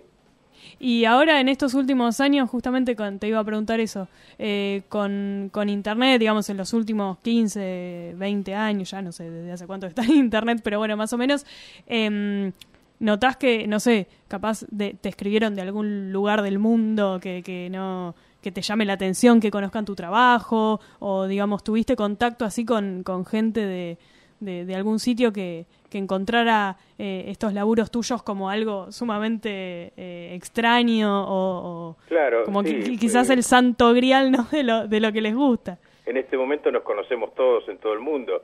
Y, por ejemplo, Record me publicó muchas historietas mías en Italia sin nombre. Y un, un fanático de allá me consiguió la lista. Así que cosas raras así. Claro. Y Eso- pudiste ir rastreando, digamos, lo, lo que tenías editado allá. Sí, nada más que por, por una cosa de, de- de- de saberlo porque no le puedo reclamar a nadie. No, claro, además porque, claro, tendrían que, que haberte avisado y poner el, el gancho ahí. Eh, no, estaba pensando que muchas de las revistas que hemos nombrado son muy, algunas valdrán más o valdrán menos en los mercados de coleccionistas, pero la mayoría de las revistas de las que estamos hablando son muy difíciles de conseguir. Claro, sí, son una cosa, de- son, son incunables. Digo, cualquiera que vaya al Parque Rivadavia sabe lo, lo difícil o lo caro que es tener una Meteoro de Editorial Abril. Qué bárbaro. Y bueno, tam- también eran revistas que capaz no estaban hechas, algunas para durar en el tiempo. Pensando, Sí, por ejemplo, en la revista problema. promedio de Mopasa. Claro. Sí, tengo cosas de Mopasa que las tengo que escanear urgente porque se está deshaciendo el papel. Claro, eso te, te iba a preguntar. ¿Vos eh, pudiste quedarte con, con varios ejemplares eh, o también para vos es, es difícil eh, No. volver a encontrarlos? Yo de, de mi producción tengo Sí. casi todo, por lo menos uno, Claro, uno de cada... claro. Bueno, cuando Tengo- quieras armar un blog o algo con tu Claro. trabajo, contá con nosotros para difundirlo. Bueno, cómo no. Sí, tengo, tengo un depósito entero de, de- de material. Claro, lo que decís, que además los materiales no se van se van desgastando un poco con el tiempo y la propia calidad quizás los guiones, es, papel. es una lástima porque uno escribía con a máquina, por supuesto, Sí. con papel carbónico. A mí me quedaba la copia en carbónico. Y a veces ni se, ni se puede escanear porque no... no Ya se va que- borrando. que se borra, sí. Claro.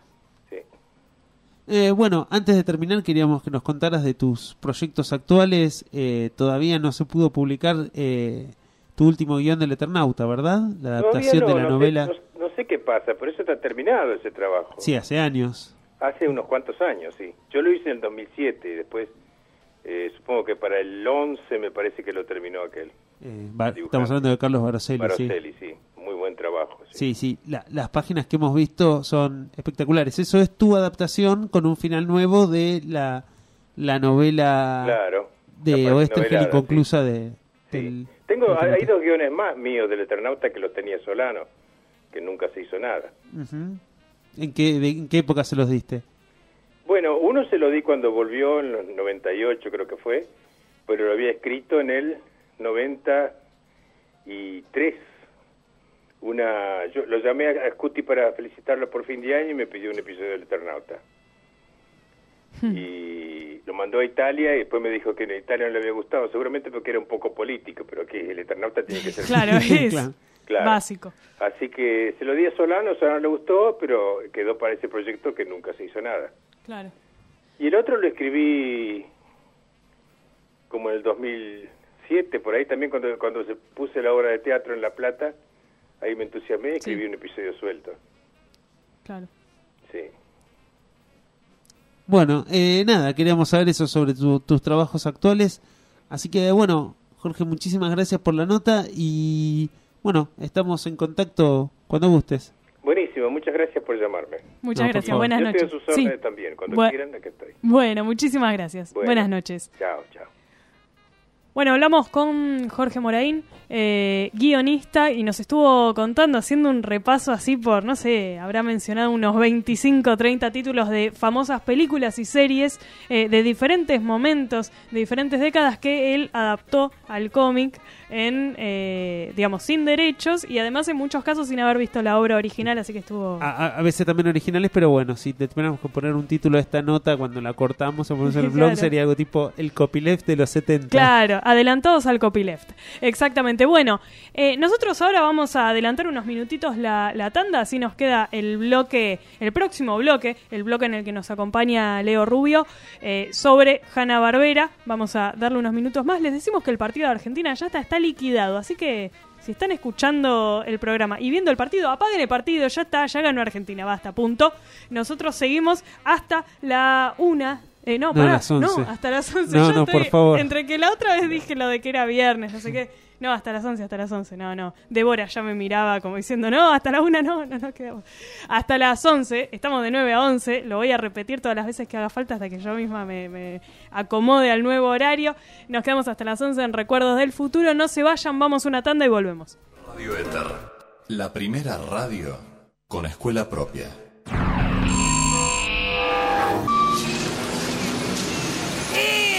¡Eh! ¿Qué me querés decir con ese gesto? ¿Por qué me pones esa cara? ¿Gato? ¿Gato? ¿Gato? Habla Manifestate con la mirada. con el cuerpo. Por señas. Hacelo como quieras. Pero con respeto. Radio Éter, a favor de la comunicación. Conectate arroba radioeter.com.ar Radio Éter, la primera radio con escuela propia. ¿Sabías que en Radio Éter hay un programa hecho por enanos? Ay, dulces duendecitos que hacen juguetes de madera, que bailan y cortan flores.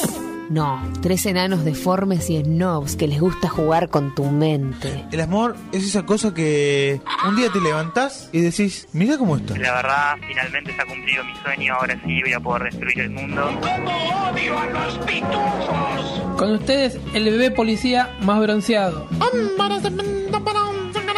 Eso es latín. No, no, estás delirando. Eso es latín.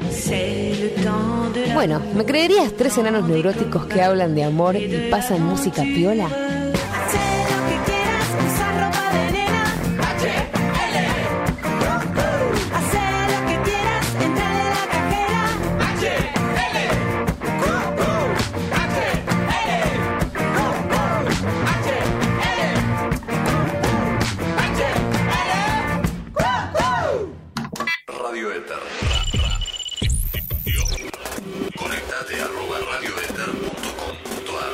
Primera radio con escuela propia.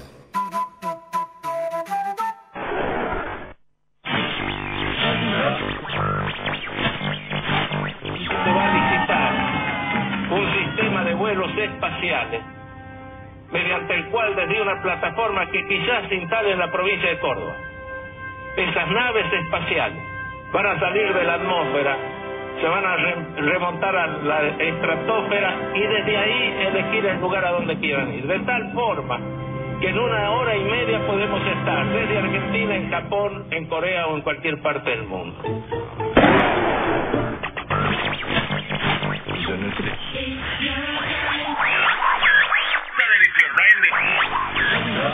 El valor de nuestra moneda está, sin dudas, perfectamente asegurada y nadie tiene que temer por la evolución futura de la paridad cambiaria.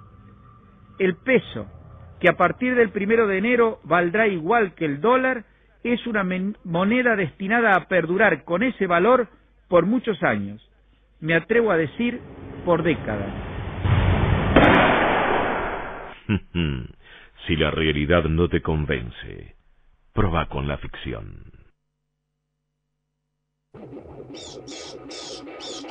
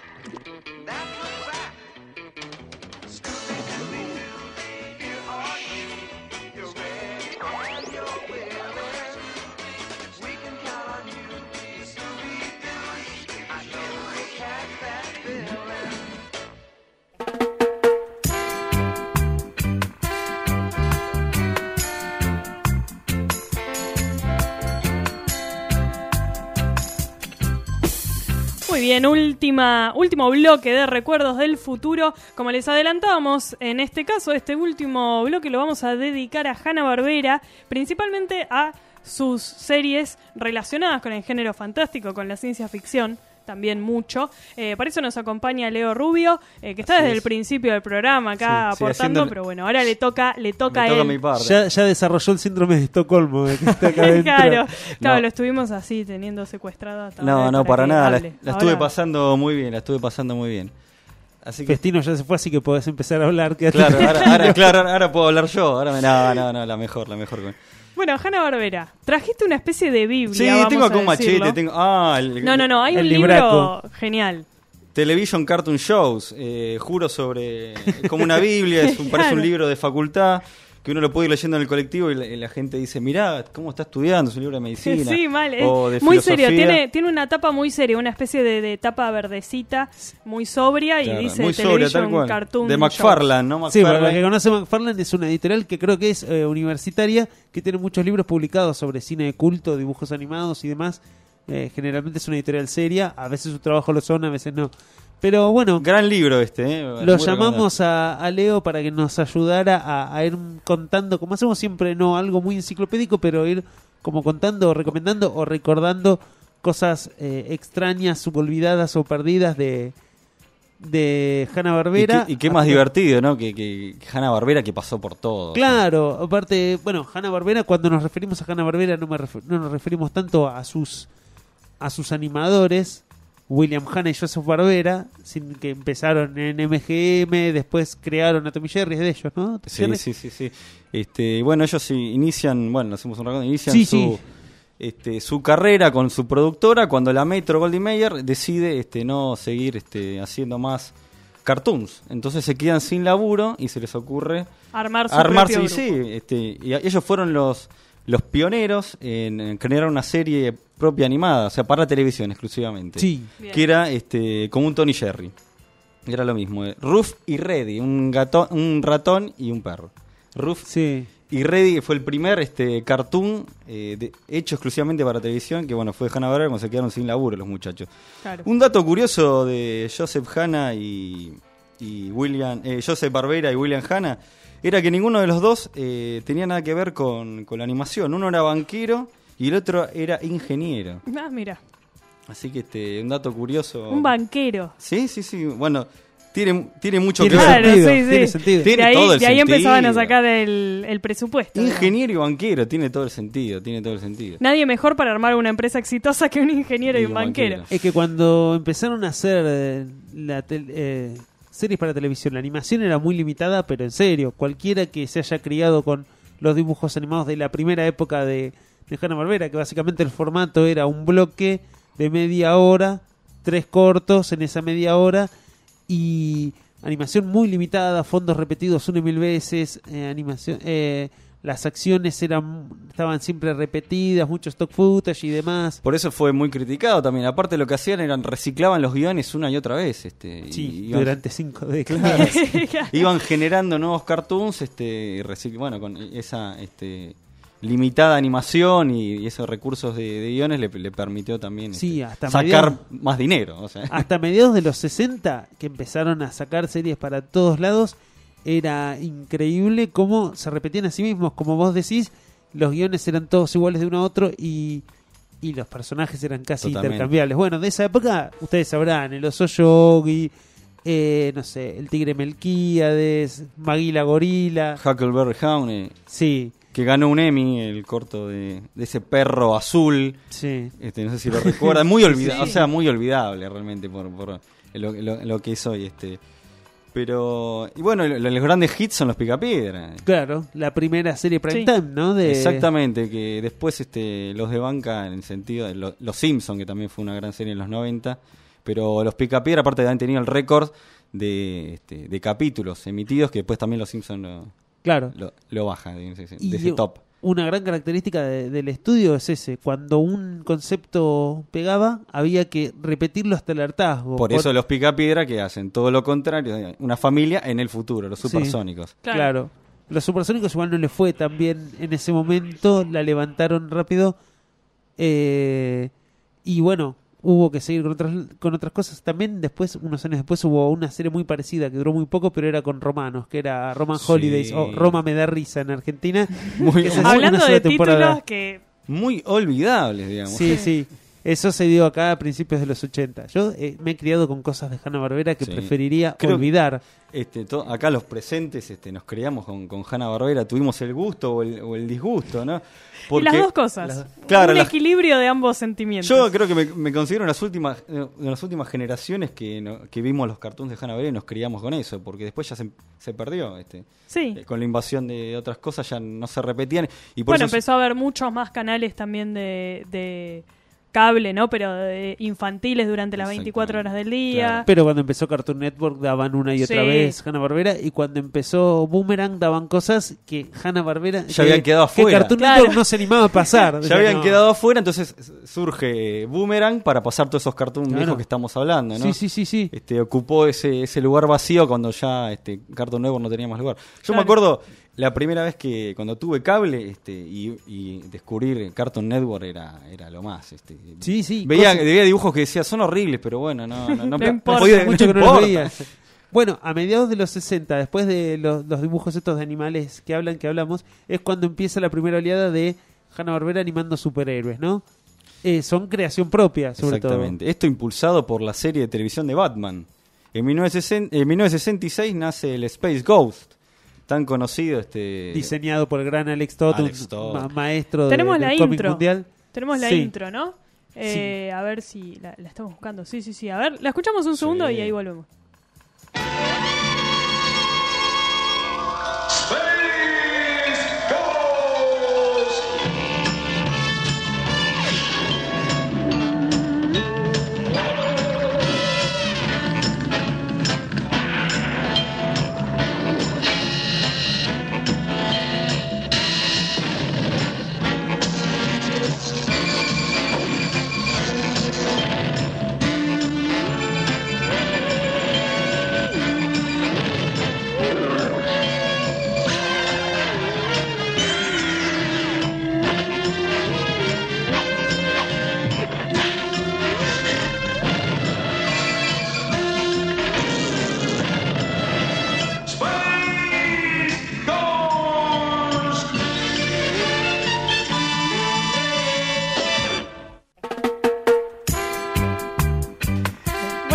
Escuchamos la intro de El fantasma del espacio. Exacto, del Space Ghost. Sí, que lo repitieron hasta... Hasta el hartazgo, ¿no? Sí, sí, bueno, cuando hablábamos de esto de los superhéroes eh, y también de la influencia de Batman, ¿no? Digamos, en el, en, en el diseño de- del fantasma del espacio, claramente hay, Sí, hay la un Batman. Un Batman sin orejitas. Sin orejitas, exactamente. Por eso, de hecho, Bruce Timm, uno de los grandes este, capos de la animación de superhéroes, eh, este, toma al Alex Todd y toma el, el Space Ghost como diseño para hacer Batman la serie animada, ¿no? Claro. Uno de los grandes hits de, Warner y Si bien la animación no es sigue sin ser muy buena, en estos dibujos animados de superhéroes que tenemos, bueno, Space, Go- eh, Space Ghost, Birdman, el Trío Galaxia, no, el Trío Galaxia era parte de Birdman, si no me equivoco. Bueno, Era estaba dentro la- de- algunas eran un poco más horribles, como Dentro del bloque. Junior, Moby Dick, los Herculoides, que jamás me gustó. No, a mí Yo sé que estéticamente estaba bien, pero jamás me gustó. Pasa Sa- claro, eran historietas demasiado sencillas, eh, Claro. historias demasiado sencillas, se tenía que resolver en media hora. Hay un crossover igual Sí. de Space Ghost que viaja en el tiempo y en el espacio y se cruza Sí, con sí, varios con otros personajes de la serie. Yo También- recuerdo cuando lo vi me, me También impactó. hay un, algo muy, muy actual esto, ¿no? Este, un- hay un crossover de Space Ghost y Batman en el cartoon de Batman and the Ball, así que se los recomiendo. muy Uh, bueno. eso no lo vi. No lo vi. Se los recomendé, pues se los voy a postear en el muro. Así, la- así lo pipean sí, porque sí, está sí, buenísimo. Sí, sí, sí. Bueno, el fantasma del espacio de costa a costa. Claro, cuando, el- cuando el Space Ghost eh, evolucionó y se transformó en un tal show que era bizarrísimo, genial. Sí, sí. Aparte Sí, eso sí. dio pie, bueno, el bloque de Adult Swing, este, a eh, Birdman abogado, Claro. a los Venture Bros, que la parodia Johnny Quest. que era otra- lo que Fabio nos, nos linkeó O recién sea, con la aparición de o Bowie. sea, eh, claro que Hanna Barbera marcó a, a guionistas y, guionistas, animadores, este, y, hicieron este, este homenaje a esos cartoons que miraban de chico y lo, actor- y lo hicieron adulto y este, aparecían hasta los super amigos, en, Claro. los super amigos creados por, por Hanna Barbera. Bueno, otra cosa que para remarcar no- no- que Hanna Barbera también hizo Fantastic Four. Claro, sí, sí, sí, Sí. Es que justo íbamos a eso. Primero vienen los pequeños cortos, digamos, de, de superhéroes, de los que nombramos y los que no nombramos, Maitor y todos los demás. Y después empiezan los programas de aventuras de media hora. Que creo que el primero es Johnny Quest. O sí, Johnny primero. Quest inaugura el género de aventuras en la televisión eh, animada. eh. Claro. ¿Les que- gustaba Johnny Quest? Mm, A mí me gustaba la presentación y cuando empezaba, Empezaba. me daba cuenta que me Yo me aburría acuerdo que, horriblemente. que veía la, la propaganda de Johnny Quest en Cartoon Network y durante mucho tiempo yo pensaba, quiero ver Johnny Quest, debe estar buenísimo. Y un día me acuerdo que lo vi finalmente después de mucho tiempo de querer verlo y me pareció un embole malo, total. Pero aburridísimo en serio, ¿eh? Creo que lo mejor que tiene Johnny Quest es- son las parodias de Johnny Quest. Claro, Toby sí, sí, Danger eh, de Freakazoid, es una gran parodia. Sí, sí. Y los Venture Bros, que tuvo tres temporadas maravillosas que lo daban en Adult Swing, el bloque ese adulto. Los diseños igual estaban muy bien. Sí, De- sí. de Estaba como bien, claro, bien diseñado, pero animado para el... que, que después el creador, que, que después hizo historietas de Johnny Quest en los, en los 80, en cómico y Hay cómics, sí, sí. en la editorial cómico digo, eh, después es el que diseña, que es otra cosa que tenemos que pasar ahora, eh, la serie animada de Godzilla de los Oh. 70. Tenemos por ahí el, el audio, Débora. Sí, tenemos a Godzilla... No, que- no 38 quería segundos. recordar eso, eh, pero y bueno. bueno, lo vamos a recordar así. From the depths, 30 stories high, breathing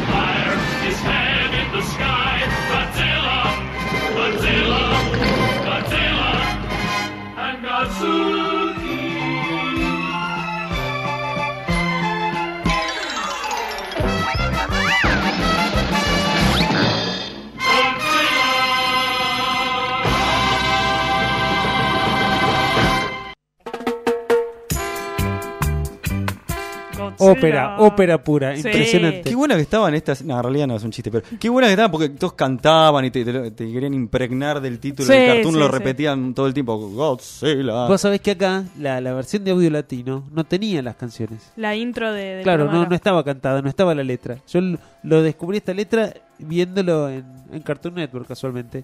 Eh, no, la serie no. No sé si estaba buena, creo que no. Era bast- no. No. nos olvidemos que en los 70... La respuesta corta es no. no, no nos olvidemos que la animación de los 70 era una cosa muy distinta, no se podía hacer nada, había mucha censura con el tema de, de lo que era aventura, digamos, a diferencia del humor, entonces no se podía hacer mucho de nada, tampoco podía usar los, los otros personajes del atojo porque había que pagarle por cada personaje aparte, por eso aparecieron los personajes que uno no conocía y Claro, pero marcó lo que todos que lo que todos pensábamos de Godzilla o lo que todos creíamos que era Godzilla lo marcó el dibujo animado de Hanna-Barbera. Sí, sí, Entonces, sí. Sí, sí, totalmente, claro, porque bueno, Hanna agarraba licencias de películas y, y las aplicaba, como fue el, el caso de Godzilla y tantas otras, ¿no? Que, Sí. que hubo, este, que hubo, bueno, lo llevaron a la, a la pantalla, ¿no? Godzilla y Gotsuki. Sí, que, porque estaba el hijo. Sí, Qué sí, horror, sí. qué horror. Sí, Todos sí, sí. recordamos a Gotsuki Aparte, que tenía ese, ese cuello de tortuga, ¿vieron? Era como medio así, Si, viejito. si notaron cuando dice parecía. Igodzuki, o ahora cuando vean el video en YouTube, si es que deciden hacerlo, eh, cuando se tropieza y se cae Godzuki, esa música de pa, pa, pa, pa, pa, pa, pa, pa, pa, pa, era algo que usaban muchas veces para, para ese tipo de, de programas, para la música de los programas de los 70, había música que se repetía una y otra vez, o sea, todo todo se reusaba, hasta la Claro. música. Sí, Sí, sí. sí, era. Si ven la presentación del dibujo animado de Tommy Jerry, que Tommy Jerry son amigos de los 70, o el del Teniente Risitas, hasta ese punto se reutilizaban las cosas, ¿no? Cuando tenemos en los 60, en los autos locos, a, a Patán, después se reutiliza a Patán, y dice, no, no es, no es Patán, es el primo que es policía.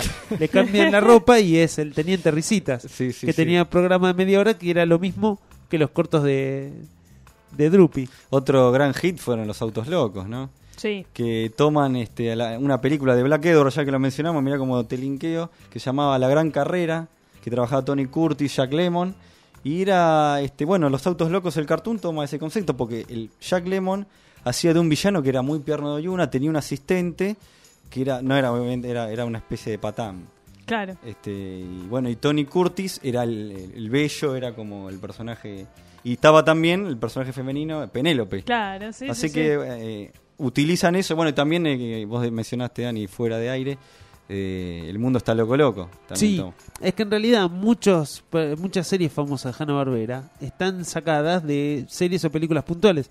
Los Picapiedras era Los Honeymooners, una serie de los 50 muy, muy famosa. Eh, Don Gato era el Sargento Wilco. eh, y así.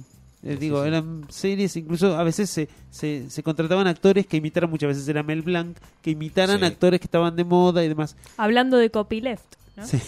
bueno, Genio, Mel Blanc. cuando hacen, por ejemplo, cuando hacen en los 60, en la misma época de los animalitos que hablan, digamos, que sale en la serie de Stan Loren y Oliver Hardy, o sea, el gordo y el flaco, La y la de Abbott y Costello, en la de Abbott y Costello trabajaba Abbott, Sí, sí, que sí. estaba en la lona Estaba pobre, estaba sin un mango y le pagaban para ser de él mismo y Costello no, era otro actor. Claro, que eso, ese pie para incluir estos personajes, como los tres chiflados también. Que los, Sí. tres, los tres chiflados robóticos, me acuerdo. Sí, ¿Se sí. acuerdan de eso? no? Eso no aparecía en The no- Skatebirds, que era la copia de, de, de los Banana Splits. Cuando se empieza a poner de moda en la televisión yankee, para la época del eh, el show de Sony Cher, para los que ubican más o menos la historia de televisión yankee, esos programas de sketch y musicales con invitados, se- tenemos que hacer lo mismo. Y entonces sacan eh, los Banana Splits, que eran esos muñecos... Muy los a, a mí, a mí me gustan los Banana Ah, Splits, sí, pero no perdón, bueno. No, todo bien. Y ahí tenían eh, dibujos cortos y que no eran gran cosa y algún serial con actores. Metidos con medios musicales y sketch. Parecido al formato este de, de, de- de variedades. Claro. Mencionamos al Space Ghost que está inspirado en, en Batman, ¿no? Este, y nos eh, lo que inicia esto, que, que después da pie a los Super Friends, que lo vamos a hablar, Sí. eh, son las películas de Scooby-Doo. Sí, las New Ah, Scooby-Doo Movies, sí. Que ahí, este apare- ahí apareció Batman y Robin, fue la, la primera vez este, ese acercamiento de DC Comics con Hanna Barbera y los tres chiflados, Sonny Cherry, lo que dijiste vos, Sí. este, el, el gordo y el flaco, y así un montón de, de- de animadores y de personajes y actores de la época en estas Scooby-Doo movies con el, el- era el, el furor de Scooby-Doo. Claro. Que fue uno de los grandes hits de Hanna Barbera son eh, los Pica Piedra, Scooby-Doo y los Autos Locos. Y Scooby-Doo que hasta ahora se emite y se van haciendo series. No sé cuántas series de Scooby-Doo Ahora, hace poco se cambió el, estilo, el diseño, Sí. en el que tendrá dos temporadas y que yo estuve viendo un poco y está buena, es la, la nueva serie de Hay gente que está como loca con, con Mr. Incorporated. es buenísima la serie. Está Va, muy no sé, yo eh. me, me encuentro los capítulos, creo que están los sábados a la mañana. eh, los pasarán mil veces, pero bueno, yo los enganché los sábados a la mañana en, en Cartoon Network y están bárbaros. No, Realmente pero vamos- vamos a decir la calidad de la sí, animación sí, está no, muy está bien. muy buena, está estilizado los diseños. Este, Scooby-Doo fue desde que apareció allá por en, lo- en los 70, no paró de generar apariciones, películas, este inaugura el género que empieza Hanna Barbera con un cachorro llamado Scooby-Doo. eso, Finales de los gustaba. 80. Esto era genial, ¿eh? A mí me gusta, en Después los salen los 90 pe- era el hit. Y los pequeños picapiedra. este, Claro. Un horror, un horror los Flintstone Kids, un Pero espanto. un cachorro llamado Scooby-Doo. Yo todo- Yo Yogi Ay, Bear. no, qué feo. eso. Ah, sí, bueno, yo tenía un par de, de VHS con capítulos de Yo Yogi Yo, que era una especie de yogi joven, Claro, niño, y de- adolescente y cool. Exactamente. Y de Scooby-Doo siguió sa- sigue sacando. Bueno, ahora no porque cerraron el departamento de animación de Warner. eh, este, siguen sacando sacaban una película por año de Scooby-Doo. O sea, Claro, es una franquicia. una franquicia Que algunas muy estaban muy bien. Que algunas estaban muy bien. Sí, muy- la película de mm, Scooby-Doo en la isla de los zombies, que en realidad no son zombies, pero bueno, Es no sé, el tema del título es raro. Esa película es excelente. Aparte tiene una o sea, animación tremenda, las transformaciones de, Sí, sí, sí. de las brujas en gatos. Es además creo uno de los pocos episodios sobrenaturales realmente de, de Scooby-Doo donde Es- no le sacan la máscara a nadie. y por eso fue totalmente impactante. Claro. Eh, Bueno, Y con un montón de, de chistes autorreferenciales para los que tenían más de 10 años, digamos. Claro. y Sí, ya con el tema de, la relación entre Fred y, Daphne. Daphne. que Bueno, es- esa es la que inaugura la se- abiertamente Claro, y es como, no lo Sí, puedo sí, creer. sí. Crecimos, crecimos todos. claro, es verdad. Es la que inaugura la serie de películas que después sacaban una o dos por año. Este, Sí. hasta, hasta que se canceló el departamento de A- animación. acá de, de la serie que decías de las New Scooby-Doo Movies, que era cada película de capítulos largos de 45 minutos con, con famosos, con estrellas invitadas, compartí uno de los de Batman y Robin. Si alguno lo quiere ver en YouTube, ustedes sabrán qué hacer. Bajo su propia Bajo su responsabilidad. pro- Después no vengan a llamar, no, no me puedo dormir, son las 4 de la mañana. Que ayudaban a, a Batman y a Robin, el grupo de Scooby-Doo, a Sí. enfrentarse al Joker y al Pingüino. Son Bueno, dos capítulos. Y de, Fue de editado, perdón, sí. fue editado Ah, acá. hace eh, unos años. sí, hace unos sí, sí. años se conseguía. Batman y Scooby-Doo también. Sí, sí. No, y de Scooby-Doo, si, si hablamos del universo de Scooby-Doo, podemos hablar del Jar Jar Binks de Scooby-Doo, que sería Scrappy, ¿no? Hay que mencionarlo, el pobre Scrappy. Que era... Qué buena invitación, la vamos a cortar y la vamos a tener para poner en el programa de vez en cuando, ¿viste? Cada vez que vengas te ponemos la invitación ahí. No, no, no. me Cuando hagas haga falta, cuando haga falta. No, Scrappy fatal. Fatal. claro. En la nueva serie supuestamente hacen una referencia. No, no vi el capítulo de, de, de esta última serie donde aparece una especie de Scrappy, de escultura de Scrappy o de Scrappy embalsamado, no entendí. Ilusa- pero una cosa así. Aparece pero dan como una idea de que no sé, murió o algo. Sí, Y- sacrificó lo por todos nosotros. A Scrappy-Doo lo usaron como villano en la primera película Scooby-Doo. De... Sí, Pero eso con brillante, actores. Pero eso Con genial. actores, Pero sí, eso sí. me parece genial, directamente. Es el villano porque es este, no, es terrible. Scrappy. Y después tuvo un primo bobo también. un- Sí, no, que es anterior a Scrappy. Es Siempre- anterior. Sí, sí, sí. ah, Scooby, sí. Scooby-Doo. Una especie de primo el- pueblerino, ¿no? Sí, sí, sí, sí, que, que es gris. Bueno, Sí. Esto, esto que hablábamos de Hanna-Barbera, de los 60 en adelante se vuelve completamente oportunista y dice, bueno, si funciona Scooby-Doo tiene que funcionar 10 series que hagan lo mismo. Y ahí salieron eh, el- lo que ustedes quieran, el Capitán Cavernícola, eh, Mandibulín, que era en el futuro, era un, era un tiburón. Y, y me- Dínamo, el, el perro maravilla. Eh, Dinamita. Dinamita. Dinamita. Dynamut. Sí, con, este- con era el sidekick del superhéroe Falcon, que era una Sí, especie de Falcon. Man o Blue Falcon o Halcón Azul, depende de las traducciones y depende de las series. Y bueno, y acá también hay crossovers en esta nueva serie. En Mr. Incorporated aparecen los otros detectives, equipos de detectives. Aparece The Funky Phantom, que es el fantasma de la guerra de la independencia. Sí. Eh, aparece el Boogie Boogie también. Y el Captain Cayman volvió Godzilla. Bueno. Volvió, volvió. Godzilla de Ah, tenemos Birdman por ahí, lo tenemos que Oh, pasar. Gran, gran hermano. Eh, y bueno, había unas películas de las que no hablamos en el medio, películas también para televisión, especiales de televisión, que son los de un- unos que son para televisión fines de los 80, son entre 8 y 10. Hay algunos que son muy buenos, que para mí el brillante es Los Picapiedras conocen digo, Supersónico. esa es como el, el- el gran hit de esas películas televisivas. Había adaptaciones de cuentos, eh, Yogi en la Isla del Tesoro, cosas Sí. Cosas Dios. Sí, hay una película, la de Don Gato en Beverly Hills, Sí. la de el, el western de Huckleberry Hound, Hay que una es tipo película. El bueno, el malo y el Sí, hay una película de Supersónicos también. Sí, La eh, pasaban en Cine Canal, mira. Bailando con Lucero Sónico, que no es lo mismo que la película para cine de los supersónicos, que es del, del año 90, que es con un tema ecológico, que está muy bien animada. Sí, sí, tiene una, una gran animación esa. Después hay cosas que no nos llegaron de no nos dejaron de llegar. Yo, por ejemplo, nunca vi el especial para televisión donde se casan Pebbles y Bam Bam. No, es verdad, ese no. Lo No, tengo no, que no. buscar, lo tengo que buscar. no Es para cerrar esos Claro. momentos de esas Claro, etapas, ¿no? Ya me puedo casar. Claro, ya, ya ya vi está, cómo ya se se casan. Pebbles y Bam Bam. Y bueno, este, y después, este, bueno, obviamente Hanna Barbera hicieron, adaptaron superhéroes. eh, Los primeros fueron los cuatro fantásticos superhéroes de papel, ¿no? Sí. Que no le fue muy bien. ven- No le fue muy bien este con los Fantastic Four, este, no tuvo el éxito esperado. Y no estaba mal. No estaba mal. Había capítulos completos adaptados hasta eh, la primera aparición de Galactus. Sí, gran. Que este, Galactus es largo. es verdad, es verdad. Lo que sí, con lo que sí lo pegaron fue con los super amigos.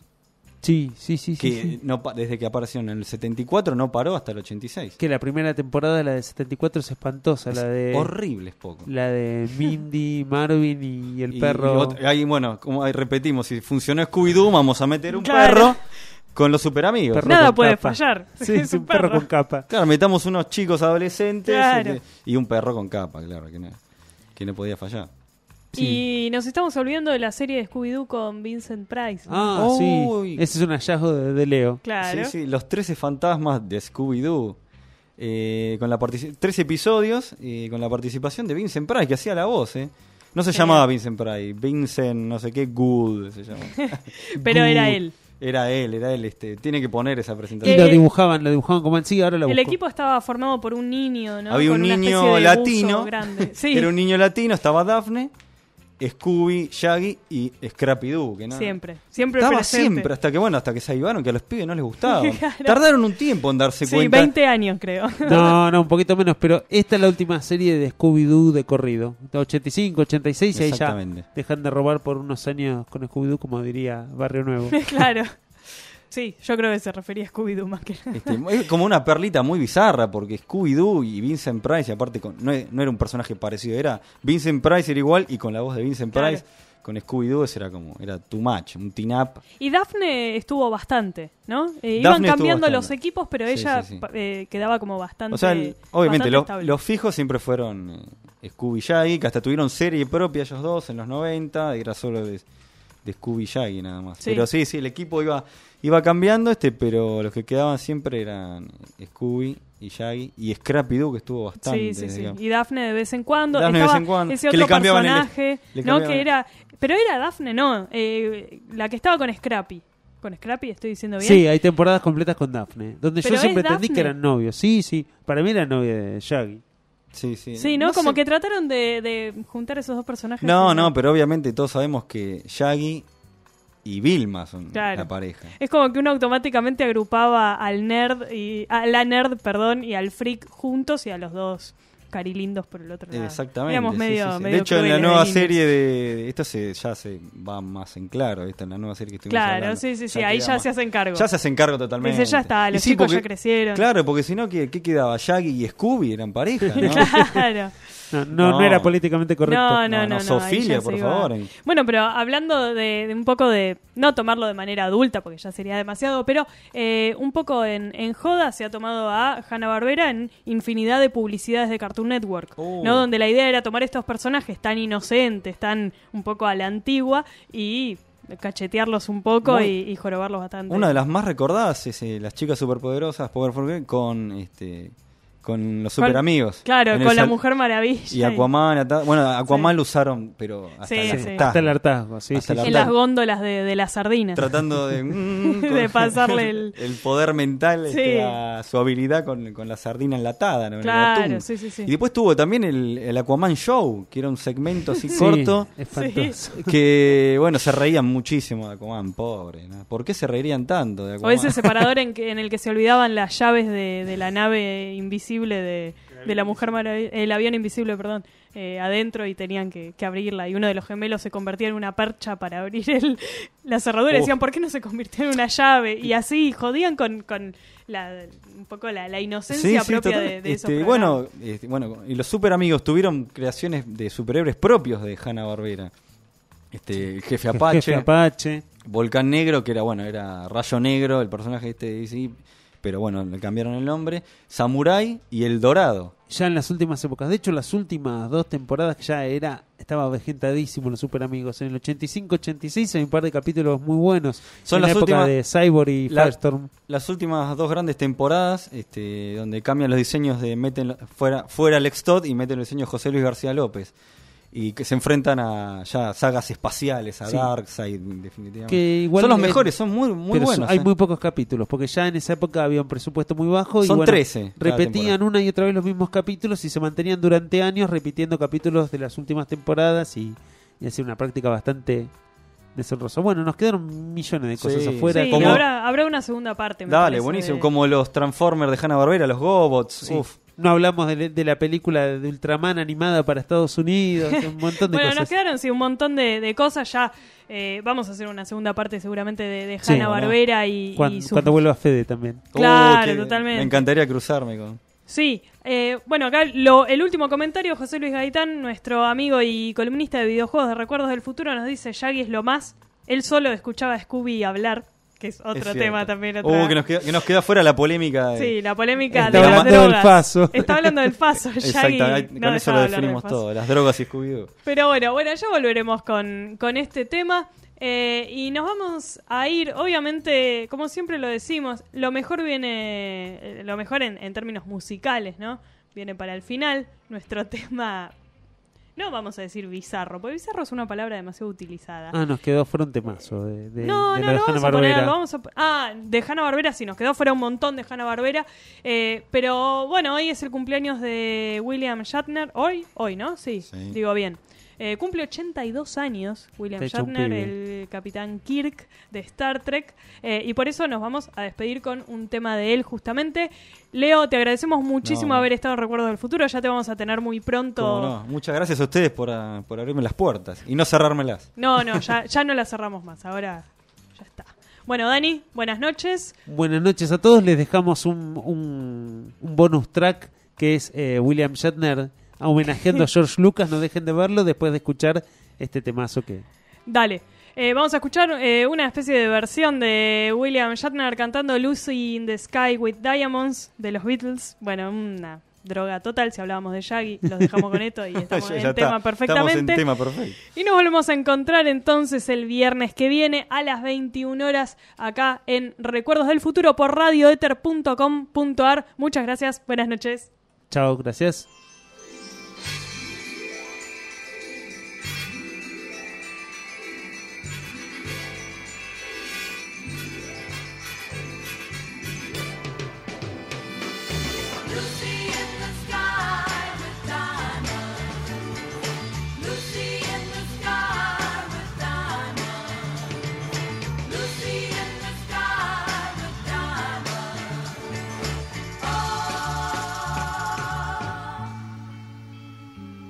Picture yourself in a boat on a river with tangerine trees and marmalade skies. Somebody calls you, you answer quite slowly. A girl with kaleidoscope eyes. Cellophane flowers of yellow and green towering over your head. The girl with the sun in her eyes, and she's gone.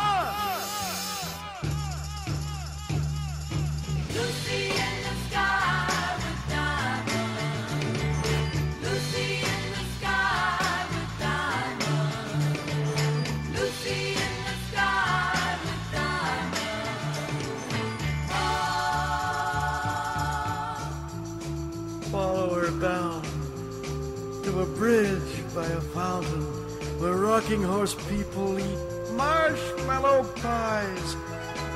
Everyone smiles as you drift past the flowers that grow so incredibly high. Newspaper taxis appear on the shore, waiting to take you away. Climb in the back with your head in the clouds, and you're gone!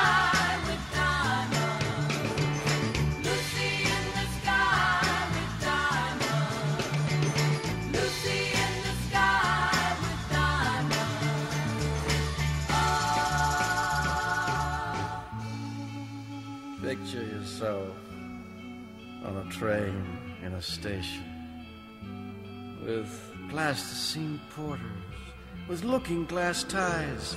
Suddenly, someone is there at the turnstile.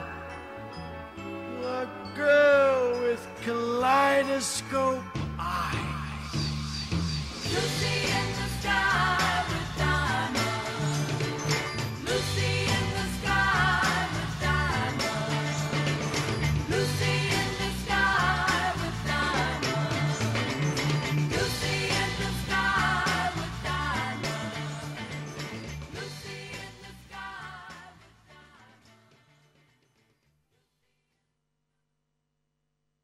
Radio Éter, la primera red. Radio Éter, la primera radio con escuela propia.